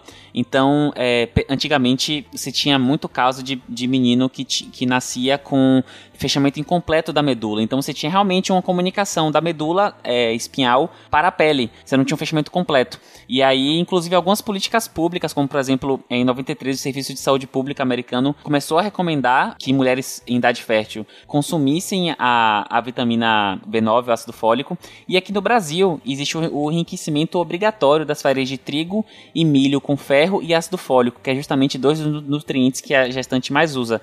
E justamente para evitar essas más formações de tubo neural. É uma principal coisa, por isso que gestante repõe ácido fólico desde o iníciozinho e até o final da gestação, ou então até, pelo menos até o terceiro trimestre de gestação, para evitar essas alterações anatômicas no bebê. Agora que o, o Tarek colocou uma foto aqui, e aí eu tô vendo os nomezinhos, eu tive uma aluna que tinha um filho com meningo... Eita, meningocele? Meningocele. Isso. Uhum. É muito complicado mesmo. Nossa senhora, que difícil esse trem. Olá, pesadelos. É. é. e é bem, é bem é, visualmente choca bastante. Né? Tarek foi gentil e botou uma imagem Fofa. desenhada. Uhum. Não botou uma foto. É, uma outra, outra coisa que o ácido fólico é, funciona bastante é no metabolismo nuclear. É, no, no, na, no, na, construção do DNA, ela é muito importante. E aqui entra uma curiosidade, por exemplo, é, alguns antibióticos elas interferem nesse mecanismo de, de, de, de produção de material genético de bactérias, inclusive, interrompendo o ciclo do ácido fólico. Então, é, não é só na gente é, que é importante, né? Como em outros seres vivos também, o ácido fólico funciona nessa parte de formação de ácidos nucleicos. E a terceira coisa que é, que é muito importante do ácido fólico é nas células sanguíneas. A deficiência de ácido fólico gera um tipo de anemia chamada anemia megaloblástica. O que acontece é que a, a interrupção do crescimento da célula acontece muito tardiamente. Então, o nome megaloblástica é porque os blastos, que são as células precursoras, ficam grandes. E aí você vê é, hemácias no microscópio, inclusive, que estão aumentadas. E, e a anemia megaloblástica, quando é grave, ela gera uma doença que para mim é top 3 nomes mais legais de doença. Sei que isso é horrível de se falar, mas o nome é muito legal, que é loucura megaloblástica, porque o paciente ele tem, ele realmente fica, ele tem alterações é, comportamentais, geralmente fica mais desinibido, xingando por conta de alterações de ácido fólico, deficiência de ácido fólico. Então ele tem uma megaloblastic madness, é o nome da Eu sei que é feio, tá, gente, falar isso, mas o nome é muito maneiro. Gabriel Lima, gente. Não, não, não tem no sidecast, não, desculpa, é, é o nome é maneiro, mesmo, mas a doença é triste. É, é bem interessante mesmo. É, e, e, essa megaloblástica, é justamente porque no processo de formação essas células são um pouco maiores, né? Elas vão sendo, vão sendo maturadas, vão às vezes reduzindo de tamanho, alguns vão sendo vão sendo divididas, outras perdem alguns componentes. E aqui o fato dela ser maior é justamente pior, né? Porque ela é uma célula que não tem efi eficiência das hemácias comuns. Às vezes ela, ela inclusive às vezes nem sai, né? Ela acaba sendo clivada antes. Isso, exatamente. É, essa daí é assustadora, vou dizer, mas é bom saber. Mas para fechar, em relação à suplementação, é isso que o Gabriel já comentou. Ela é, vai ser suplementada durante a, a, a, gravidez. A gente tem uma política pública de suplementação, né? De adição, né? São aditivos. Você adiciona a, o ferro e ácido fólico em todas as farinhas de trigo e de milho, né, como política pública, já, essa política já é bem antiga, acho que 2002, né, a primeira vez. Isso. E foi recentemente revisado, inclusive pela Anvisa, é, eles estabeleceram alguns novos critérios em relação ao que, que tem que vir inscrito na embalagem, né, que, porque na embalagem tem que estar tá visível que ela é, é suplementada com ferro e ácido fólico e, e o que, que por que que isso é, é suplementado ali na, naquele alimento. E foi revista agora em 2017, 2017 pela Anvisa porque eles testaram para ver é, e acharam várias farinhas que estavam em conformidades, então é, eles revi acabaram revisando essa norma, essa resolução agora em 2017. Mas é uma política pública e funcionou muito bem. Interessante. Uhum. Importantíssimo. Uhum. Vamos então agora para a última, que eu tô deduzindo que é a última vitamina, que é a B12. A última. Mais polêmica. Isso, as coba cobalaminas. É a mais polêmica mesmo. então, a vitamina B12, ela tá associada também à anemia megaloblástica junto com o ácido fólico, que foi com a brincadeira que eu falei, que eles falam assim, vamos testar a vitamina B e ácido fólico. Ela também tá, tá no metabolismo, então muito parecido metabolismo de formação das células sanguíneas, metabolismo nucleico. E diferente das outras, a gente tem uma reserva de B12 no corpo imensa. Assim, se uma pessoa saudável parar de comer B12, ela tem tranquilamente durante 5 anos, ela não vai, ela não vai ter problemas de B12, gente. ela vai ter uma reserva funcional importante. Mas a gente não produz ela, né? A gente consome e guarda. Isso, a gente tem uma reserva dela, dela muito grande. É, então, de 5 a 10 anos. Então, para uma pessoa ter deficiência de B12, tem que ter uma dieta extremamente restrita. E aí acho que é a polêmica que o Tarek estava falando. Para você ter, por exemplo, tem que ser uma dieta com ausência de, de suplementação de B12. Então, você encontra B12 muito em fontes, muito não, exclusivamente em fontes animais, então leite, é, carnes de maneira geral, incluindo vísceras, ovos. Na verdade, a vitamina B12 ela é produzida por micro-organismos, né? Nenhum animal produz vitamina B12. Os micro-organismos, bactérias principalmente, mas é, algumas algas também produzem. Então, assim, nos animais, nos alimentos de origem animal, a gente encontra vitamina B12 justamente, acho que foi o Tarek que comentou, por causa não sei agora mais. Mas, por exemplo, no, nos bovinos, né, que ruminam e tem uma microbiota, tipo, riquíssima que vai produzir B12 aí. Mas também todos os outros animais, assim, estão em contato com muitas bactérias e, e micro-organismos, né, que vão produzir a B12. Mas de fonte não animal, realmente, a gente não sabe, na real, mais do que hum. não existe. Existem evidências, mas não existe nenhuma comprovação de que as B12 em alimentos fermentados, por exemplo, sejam absorvidas pelo, pelo nosso organismo. E em algas também. Então é mais, na verdade, uma dúvida, né? Tipo. É, esse é o momento que o Marcel entra e fala que. Correlação não é causalidade, é isso? Dessa vez é outra frase frase. Dessa vez o Marcel entra e fala que a ausência de evidência não é evidência da ausência, né? Não é evidência da ausência. Pô, obrigado pela complementação. Foi perfeito, Bia. Eu não sabia exatamente que era assim, não. Até é bastante. A gente tem bastante é, vitamina B12 sintética, né? Porque é, como é sintetizada por bactéria, é, é bastante fácil de, de produ produzir. Ah, e outra coisa, mesmo no nosso intestino, a gente pode produzir, né? Sim. Mas a gente não, não necessariamente absorve. Pela posição mesmo, onde está a microbiota, né? As bactérias que vão produzir a B12 e a parte do intestino que a gente absorve. Que daí eu não sei falar porque eu não, não manjo de, de corpo humano. As bactérias que produzem, os micro-organismos, né, como a Bia colocou, ele, alguns micro-organismos que, que, produzem a vitamina B12, eles acabam uh, beneficiando os animais porque os, os, animais estão em contato direto, né, com, com essas bactérias. A Bia falou isso, que eles, os animais, de modo geral, estão em contato direto com essas bactérias o tempo todo, né, com o solo principalmente, que esses, esses, esses micro-organismos estão muito no solo. Então, Então, por isso que no bovino você vai achar muito, porque o bovino se alimenta diretamente do solo. E em bovinos que são. No Brasil é menos comum, mas em bovinos de confinamento, é, no Brasil a gente só faz a terminação do bovino em confinamento, que é aquela, aquela parte já final ali, aquela engorda final dele para ser abatido. É, mas em alguns outros países que você tem um período um pouco maior de confinamento, você acaba fazendo a suplementação de B12 para esses animais, é, por conta da falta desse contato direto com o solo, né? É, no, no, caso do confinamento de, de, de bovinos. Então é esse uhum. contato direto com, com, o solo que promove é, esse, esse contato com esses micro-organismos que fazem a produção da B12. E como a Bia colocou, no nosso corpo, em porções finais do nosso intestino, a gente tem uma certa produção, mas é, já passou do, do local onde seria mais propício para que a gente absorvesse essa, essa vitamina. Então não é relevante a quantidade que a gente produz para a gente, dado que a gente não consegue absorvê-la é, de maneira satisfatória. Porque a, a B12 ela é liberada uh, no, no, no, nosso estômago a partir do momento que ela entra em contato com, com, com, a região ácida e tudo mais, ela vai se ligar a uma proteína né, no, em seguida, e essa depois que forma esse complexo da, da B12 com a proteína, que é a proteína R, esse complexo vai precisar ser quebrado, e aí a gente precisa das enzimas pancreáticas, e aí já no, no intestino. A partir do momento que a gente quebra e libera essa vitamina, a gente precisa do fator intrínseco. O fator intrínseco que é produzido uh, no, no, na nossa região estomacal,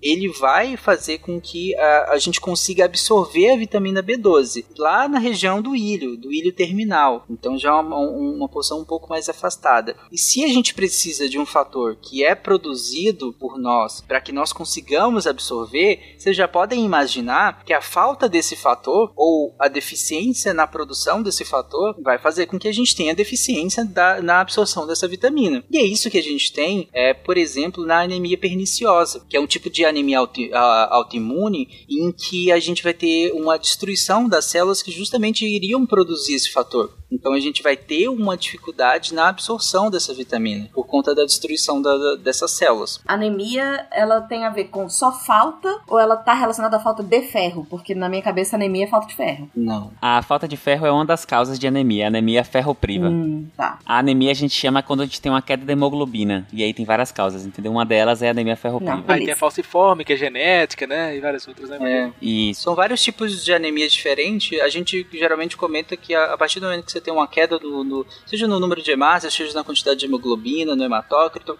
é, a gente fala em anemia, mas o padrão dessa anemia pode ser diferente, tem vários tipos de anemias diferentes. Por isso que não é porque você está com anemia que você tem que suplementar ferro, inclusive, porque o ferro vai fazer sentido quando você tem uma deficiência de ferro e é anemia ferropriva, como o Gabriel comentou. Essa anemia que eu acabei de falar mesmo, ela na verdade é autoimune, então é uma anemia que a gente chama de anemia perniciosa. É, a anemia megaloblástica que a gente comentou agora há pouco tem mais a ver com, com a viabilidade dessa hemácia. Essa hemácia está de um tamanho, está num estágio de maturação que ela não é viável, assim como a hemácia que está circulante no nosso sangue. Então são vários tipos de anemias diferentes. A sintomatologia, os sinais clínicos são muito parecidos, porque todos eles vão cursar com você ter uma, uma, exatamente, que você ter uma, uma baixa quantidade dessas hemácias, da hemoglobina, e aí você vai ter uma carência na distribuição do oxigênio pelo corpo, na carência de e aí os sinais clínicos são muito parecidos, né? Perfeito. Isso. É, na, na B12, como o Tarek falou aí perfeitamente, como o estoque que a gente tem é para muito tempo, a principal causa de deficiência de B12 é anemia perniciosa, porque tem que ser uma perda de muito tempo. Então a pessoa tem que ter essa doença de por vários anos para ter deficiência.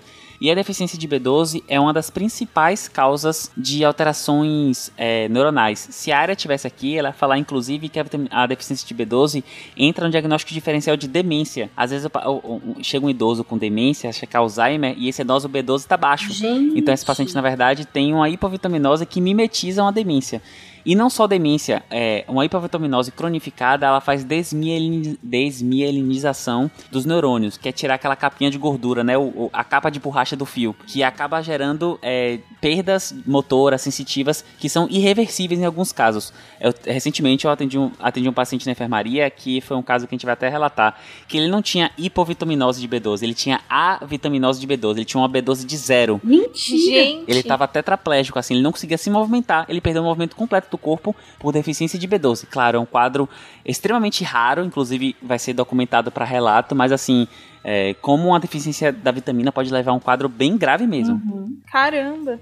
É, eu só queria é, complementar uma coisa que tem, no caso da B12, tem a di diferença bastante já descrita entre a vitamina B12 proveniente de comida, né, que aí é basicamente é, alimentos de origem animal, e a suplementação de vitamina B12, que é muito, né, usual entre pessoas que seguem uma alimentação é, vegetariana estrita, né, ou também vegana, que não consomem nada de origem animal. Porque entre os a, a, B12 presente nos alimentos de origem animal, ela está sempre associada à proteína, né? Os alimentos de origem animal são ricos em proteína e a B12 está meio presa, né, nessa proteína. Então, ela só vai poder ser é, liberada dessa proteína para se ligar ao fator intrínseco é, depois que a proteína for toda quebrada, né? For toda desmembrada, digerida, é, pelo ácido clorídrico do estômago. E aí, quando a pessoa tem, por exemplo, um problema no, no estômago, não produz ácido clorídrico suficiente, isso pode acarretar a falta,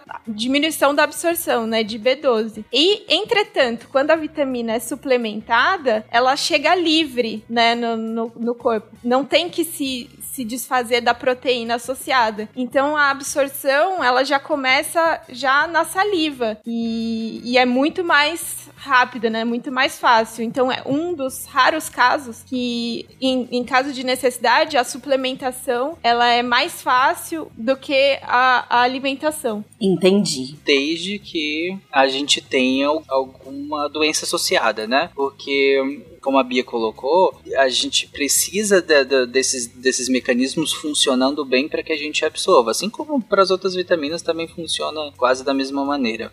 É, se a gente não tem, por exemplo, a Bia colocou, a gente tem um, uma, uma depressão, uma, uma deficiência na produção do ácido clorídrico, a gente pode ter dificuldade de absorção da, dessa vitamina. E aí sim, a gente vai ter um, um, um, indivíduo que tem uma deficiência, que tem um problema a ser investigado e a ser é, tratado né? Não é que a população comum vai ter mais dificuldade de absorver a B12, por isso tem que suplementar. Acho que a fala da Bia deixou bem claro que. Se eu, se eu falei isso, não foi o que eu quis dizer. Não, não, eu justamente estou falando que você deixou bem claro que é para pessoas que tenham essa comorbidade, que elas têm um problema. Na, na, você não produzir ácido clorídrico de maneira satisfatória não é comum, é um problema que você tem. Seja porque você está entrando com a medicação que vai fazer isso, e aí vai interferir na sua absorção, seja porque você de fato tem uma doença que vai fazer essa baixa produção. Então, de novo, aqui para fechar essa questão que é da suplementação que nós falamos de todas as vitaminas, distúrbios carenciais. Se você tem carência dessa vitamina, vai se entrar com a suplementação. Se você faz parte de alguns uh, alguma estratificação de grupos de risco, digamos assim, que é ter dietas muito estritas, de ter dietas vegetarianas restritas demais, ou dietas veganas nesse caso, e aí sim a gente pode começar a rastrear, a investigar se aqueles sinais que você está apresentando, aquela clínica que você está apresentando, bate com isso. E aí é, vai entrar com a suplementação caso seja necessário. Isso vale para todas as vitaminas que nós citamos até agora. Porque para todas as vitaminas que nós citamos até agora, não há evidência reformulando, há evidência na real de que suplementar essas vitaminas que nós citamos até agora não vai prevenir nenhuma doença que não seja carencial. Então, se você não tem nenhuma carência, se você é um adulto saudável, você não vai precisar da suplementação de nenhuma e nem de rastreio. Então, para de chegar no médico e ir rastreado também. Uhum. Ah, eu quero ver, eu quero dosar a minha vitamina tal porque eu quero ver como é que tá. Não precisa. Se você é um adulto saudável, você não vai precisar disso. E se você precisar, quem vai delimitar isso é o profissional. Então, você reporta e ele vai te ajudar a seguir por esse caminho onde vai ser se preciso, dosado e aí vai entrar com intervenção. Mas de modo geral, você não precisa dosar, de modo geral, você não precisa suplementar. Não tem evidência que vai melhorar nada. O que você precisa é comer comida de verdade e variada, comida crua e comida cozida, porque só cozida você vai perder um monte de vitaminas, né, no, no, no cozimento, a temperatura, a exposição. Então, assim, o que você precisa é comer comida variada, variada. Quanto mais variada, melhor. Maravilha! Nesse nosso episódio que está vitaminado com mais de duas horas de duração. e metade do conteúdo. Exatamente. Foi tudo planejado, gente. Já tava. Olha aqui, a gente terminou a vitamina B, tá vendo? A e B. Foi tudo planejado. A gente ia seguir só A e a B. Deb, em, em que, em que B tu notou que tinha caído num golpe? Né? Eu tô O velho golpe da pauta grande. Não, não é nem o golpe da pauta grande. É um golpe de criança. Os caras estão contando A, B, B2, B3. Roubou na contagem. Muito bom. Maravilha. Nesse cast, então, só fazendo um, um, um, fechamento aqui, a gente viu, a gente só começou a arranhar aí um pouquinho a superfície para falar de vitaminas, já que a gente só chegou na B. Mas uh, o que a gente pega desse site, desse, desse site, desse uh, episódio todo é um, a importância da alimentação que a Bia trouxe agora no final, a importância da, do, do cuidado que você tem que ter com a suplementação, que ela só deve ser feita com um acompanhamento médico e como é importante a gente estar tá atento ao que a gente come e como vários problemas que podem, tá, podem parecer doenças seríssimas que, ou sintomas de doenças muito sérias que na verdade a gente consegue resolver, ou conseguiria resolver se todo mundo tivesse muito mais acesso a uma boa alimentação. Um, é isso, a, além de você ter cientistas com éticas duvidáveis Duvidosos. Duvidosos, obrigada. Uh, de ter cientistas com éticas duvidosas por aqui. Vocês querem falar mais alguma coisa? Tão felizes? Polêmica boa vem no próximo episódio. Eita, eita. É. Acho que a polêmica maior é no próximo mesmo. Polêmica boa vem no próximo. Vitamina C, vitamina D e vitamina E. Eita, vai ser só polêmica uma atrás da outra. Então, para os fãs da vitamina B3, niacina, assinem esse podcast para no próximo ser avisado. e venham tretar com a gente. A polêmica vai ser no D de docinho, seguindo uhum. a, a, nossa. Eu, eu acho que pra, pra, quem ficou claro pra todo mundo, né? Porque A de amor o Fencas e a Deb consegue, mas B de baixinho, Fencas nunca será. Tinha que ser comigo. Boa. De pijamas, uma dupla bem levada. Bananas de pijamas, aprontando pra valer. Brincando com os ursinhos, cantando pra você.